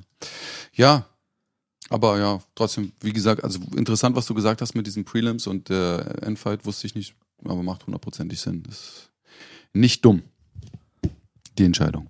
Gut, dann glaube ich, haben wir jetzt erstmal so an und für sich alles abgearbeitet, was es jetzt gerade gab, ne? Ja. Würde ich mal so Ja, wir hatten noch die, ja, die Fight Night und alles, aber das ist jetzt, weiß ich nicht, du bist ja wahrscheinlich zeitlich auch eingespannt. Was für eine Fight Night? Äh, die, äh, Moment. Ah, du meinst jetzt die zukünftige? Vera gegen Sandhagen. Nee, nee, die Vergangenheit. Und zukünftige natürlich. Also, äh, Dings steht an im Mai. Cejudo, das Comeback mit Mhm. äh, Sterling. Mhm. Ähm, was ich sehr interessant finde, sehr, sehr interessant, auch der Beef, wie die sich gegenseitig beefen und die Vergangenheit, wo der, was ich dir auch letztes Mal geschickt hatte, äh, wo die bei dem Cejudo zu Hause waren, glaube ich. Vor, vor zwei Jahren, da war Cejudo ja schon draußen gewesen. Ähm, und jetzt wieder zurückkommt und die sich so ein bisschen anzicken, würde ja. ich mal jetzt sagen. Aber du hast halt, du hast halt dann nochmal den Holloway gegen Allen, du hast also die Fight Nights, ähm, den Blades gegen Pavlovic, dann Sarukian, den ich sehr fin gut finde, und dann hast du halt den Sterling-Kampf. Am 7. Mai. Sterling gegen Cejudo. Mhm. Alles ganz stabile Fight Nights und auch äh, auf jeden Fall eine gute UFC 288. Sterling gegen Cejudo. Aber da kommen wir in Zukunft nochmal dazu. Ist halt krass, dass der nächste Mhm. Fight ähm, Holloway gegen Allen ist und dass Holloway so krass an Interesse verloren hat. Also äh, mir kommt so vor, als wenn niemand sich mehr darum juckt, ob Holloway kämpft oder nicht. So krass, ne? Das kann so schnell passieren. Unfassbar. Noch vor kurzem, relativ gesehen im MMA-Universum, hat er diese richtig krasse Leistung gegen Calvin Cater gebracht und äh, den Rekord Mhm. gebrochen, was Strikes angeht und so weiter. Und kurze Zeit später juckt einfach keinen, dass Max Holloway kämpft. So schnell kann es gehen. Ja, ich meine, der ist ja auch schon weiß, über zehn Jahren im Business und hat brutale Fights hinter sich. Und der, hat, der kommt ja aus der Ära Conor McGregor, Poirier und Co. Und dann muss man halt dann auch gucken, okay, weißt du, kriege ich den Ausstieg hin oder halt nicht so, ne? Also ohne ihn jetzt da irgendwie zu sagen, dass er aussteigen soll, aber Nee, wie lange bleibst du interessant? Weißt du, wie lange bleibst du interessant? Ähm, welchen Hype nimmst du mit? Ähm, und ich meine, der Mann hat brutale Fights hinter sich. Also ganz brutale Fights. Wie viele Kämpfe hat er gegen Volkanowski nochmal gemacht gehabt? Zwei. Zwei, drei waren das? Zwei. Zwei, ne? Ja. Auch brutale, ja, zwei. Aber das ist ja das Brutale Problem. Fights. Äh, Das ist ja genau das Problem. was meinst du? Ja, er ist ja in dieser Position halt, dass er gegen den Champion zweimal verloren hat und dadurch einfach nicht mehr in Mhm. dieser Konversation ist. Also das haben ja ganz viele Leute. Deswegen habe ich ja damals, also vorhin, wo wir angefangen haben, auch die Mittelgewichtsdivision dann so ein bisschen bemängelt, wo man sich fragt, okay, wenn nicht Alex Pereira, dann wer? Also drittes Mal gegen den, drittes Mal gegen den oder was auch immer, macht ja sowieso keinen Spaß, will keiner sehen. So, vor allem, wenn da jetzt zweimal verloren wurde gegen den Champion, dann ist man automatisch immer im Abseits. Das ist halt so ein bisschen das Problem.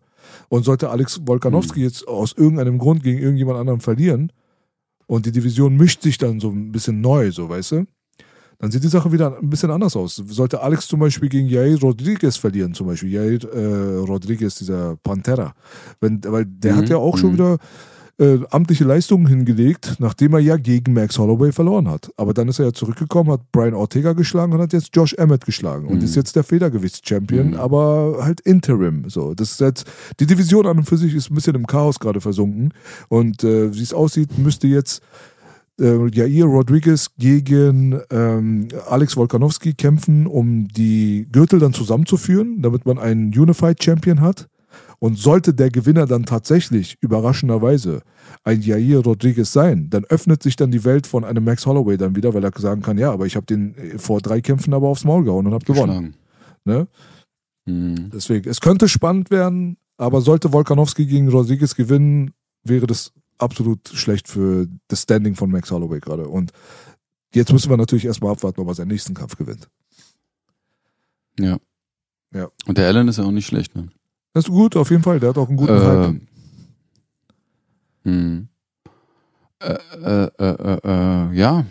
Das weiß ich nicht. Also von meiner Seite würde ich sagen, man wartet die nächsten Fights ab. Es sind jetzt keine, also die nächsten sind ja alles Fight Nights. Äh, darüber kann man halt immer noch in der Zukunft reden oder in den Post-Shows oder was auch immer. Ähm, Glückwunsch an Max Koga, würde ich mal sagen, ganz kurz, bevor wir Ja, das richtig. vergessen. Glückwunsch an Max Koga, weil die Leute bemängeln, Mhm. dass wir wenig über den deutschen Raum berichten. Ähm, ich bin halt noch nicht so weit, um Geld auszugeben. Bitte versteht mich nicht falsch, aber ich bin halt noch nicht so weit. Ja? Jetzt Geld auszugeben für irgendwelche Passes von NFC oder GMC oder äh, spielt keine Rolle was. Dieses deutsche MMA-Ding, cool, wenn es da Free Fights auf YouTube gibt und ich mir dann einen ganzen Fight reinziehen kann, so wie im Fall von Koga, dann mache ich das auch. Aber unsere Konzentration ist natürlich 90% auf UFC zurzeit. Heißt jetzt nicht, dass ich den äh, deutschen äh, Markt oder die deutsche Szene als uninteressant empfinde. Aber es ist halt einfach noch nicht so weit. Trotzdem war das ein cooler Fight. Und äh, Koga hat auf jeden Fall eine respektable Leistung hingelegt, finde ich. Technisch gut performt, dominiert. mh. Und äh, wir kennen ihn ja auch privat. Von daher würde ich da nochmal kurz die Chance nutzen, da auch Gratulation auszusprechen. Und wir sind gespannt auf die Zukunft. Ja, finde ich auch. Nee, war eine super Leistung. Ähm, ich habe ja das Abo und äh, ich gucke mir die auch die Kämpfe an, regelmäßig bei NFC, aber es war jetzt noch nichts, wo ich sage, Alter, okay, geil. Klar, die Hauptfights äh, sind dann immer interessant. Raleta hat ja auch gekämpft, glaube ich, da auf der Fightcard. Der das hat ja sein praktisch erstes, seinen ersten Kampf außerhalb der UFC gemacht, hat auch gewonnen. Ähm, ich meine, die, die, die, die Organisation, die wächst, die machen gute Moves, die, äh, also der NFC, äh, die holen gute Partner mit ran. Ähm, jetzt müssen sie halt, und das, das ist halt immer die größte Schwierigkeit an so Organisationen, du brauchst halt interessante Kämpfer und die richtige Vermarktung. Ja, und das Mhm. ist halt so das kostspieligste von allen und auch das Schwierigste letztendlich, so, um interessant zu bleiben. Und die haben gute Deals, die haben mit Brave eine, eine Kooperation, ähm, deswegen auch mit One gehabt. Ich weiß gar nicht, wie das aktuell ist, ob die die immer noch haben. Aber die machen gute Schritte und es braucht einfach Zeit. Also so eine Organisation aufzubauen, braucht einfach Zeit. 100 Pro. Aber wir sind auf einem guten Weg. Genau, die machen anständige, äh, die leisten anständige Arbeit, so wie es aussieht. Haben auch einen guten Ruf im Gegensatz zu der einen oder anderen Organisation hier. Ich möchte jetzt keine Namen nennen. Äh, bis jetzt, bis jetzt kann sich ja auch alles ändern, aber ja, du hast recht. Kommt Zeit, kommt Rat. So, da würde ich mal sagen, äh, sehen wir, hören wir uns das nächste Mal dann zur kommenden Fight Night, wie es aussieht. Sie. Bedanken uns auf jeden Fall bei allen unseren Zuhörern und wünschen euch auf jeden Fall die bestmögliche Woche und schaltet das nächste Mal wieder ein, wenn es heißt Takedown. Yeah. Raus, Männers.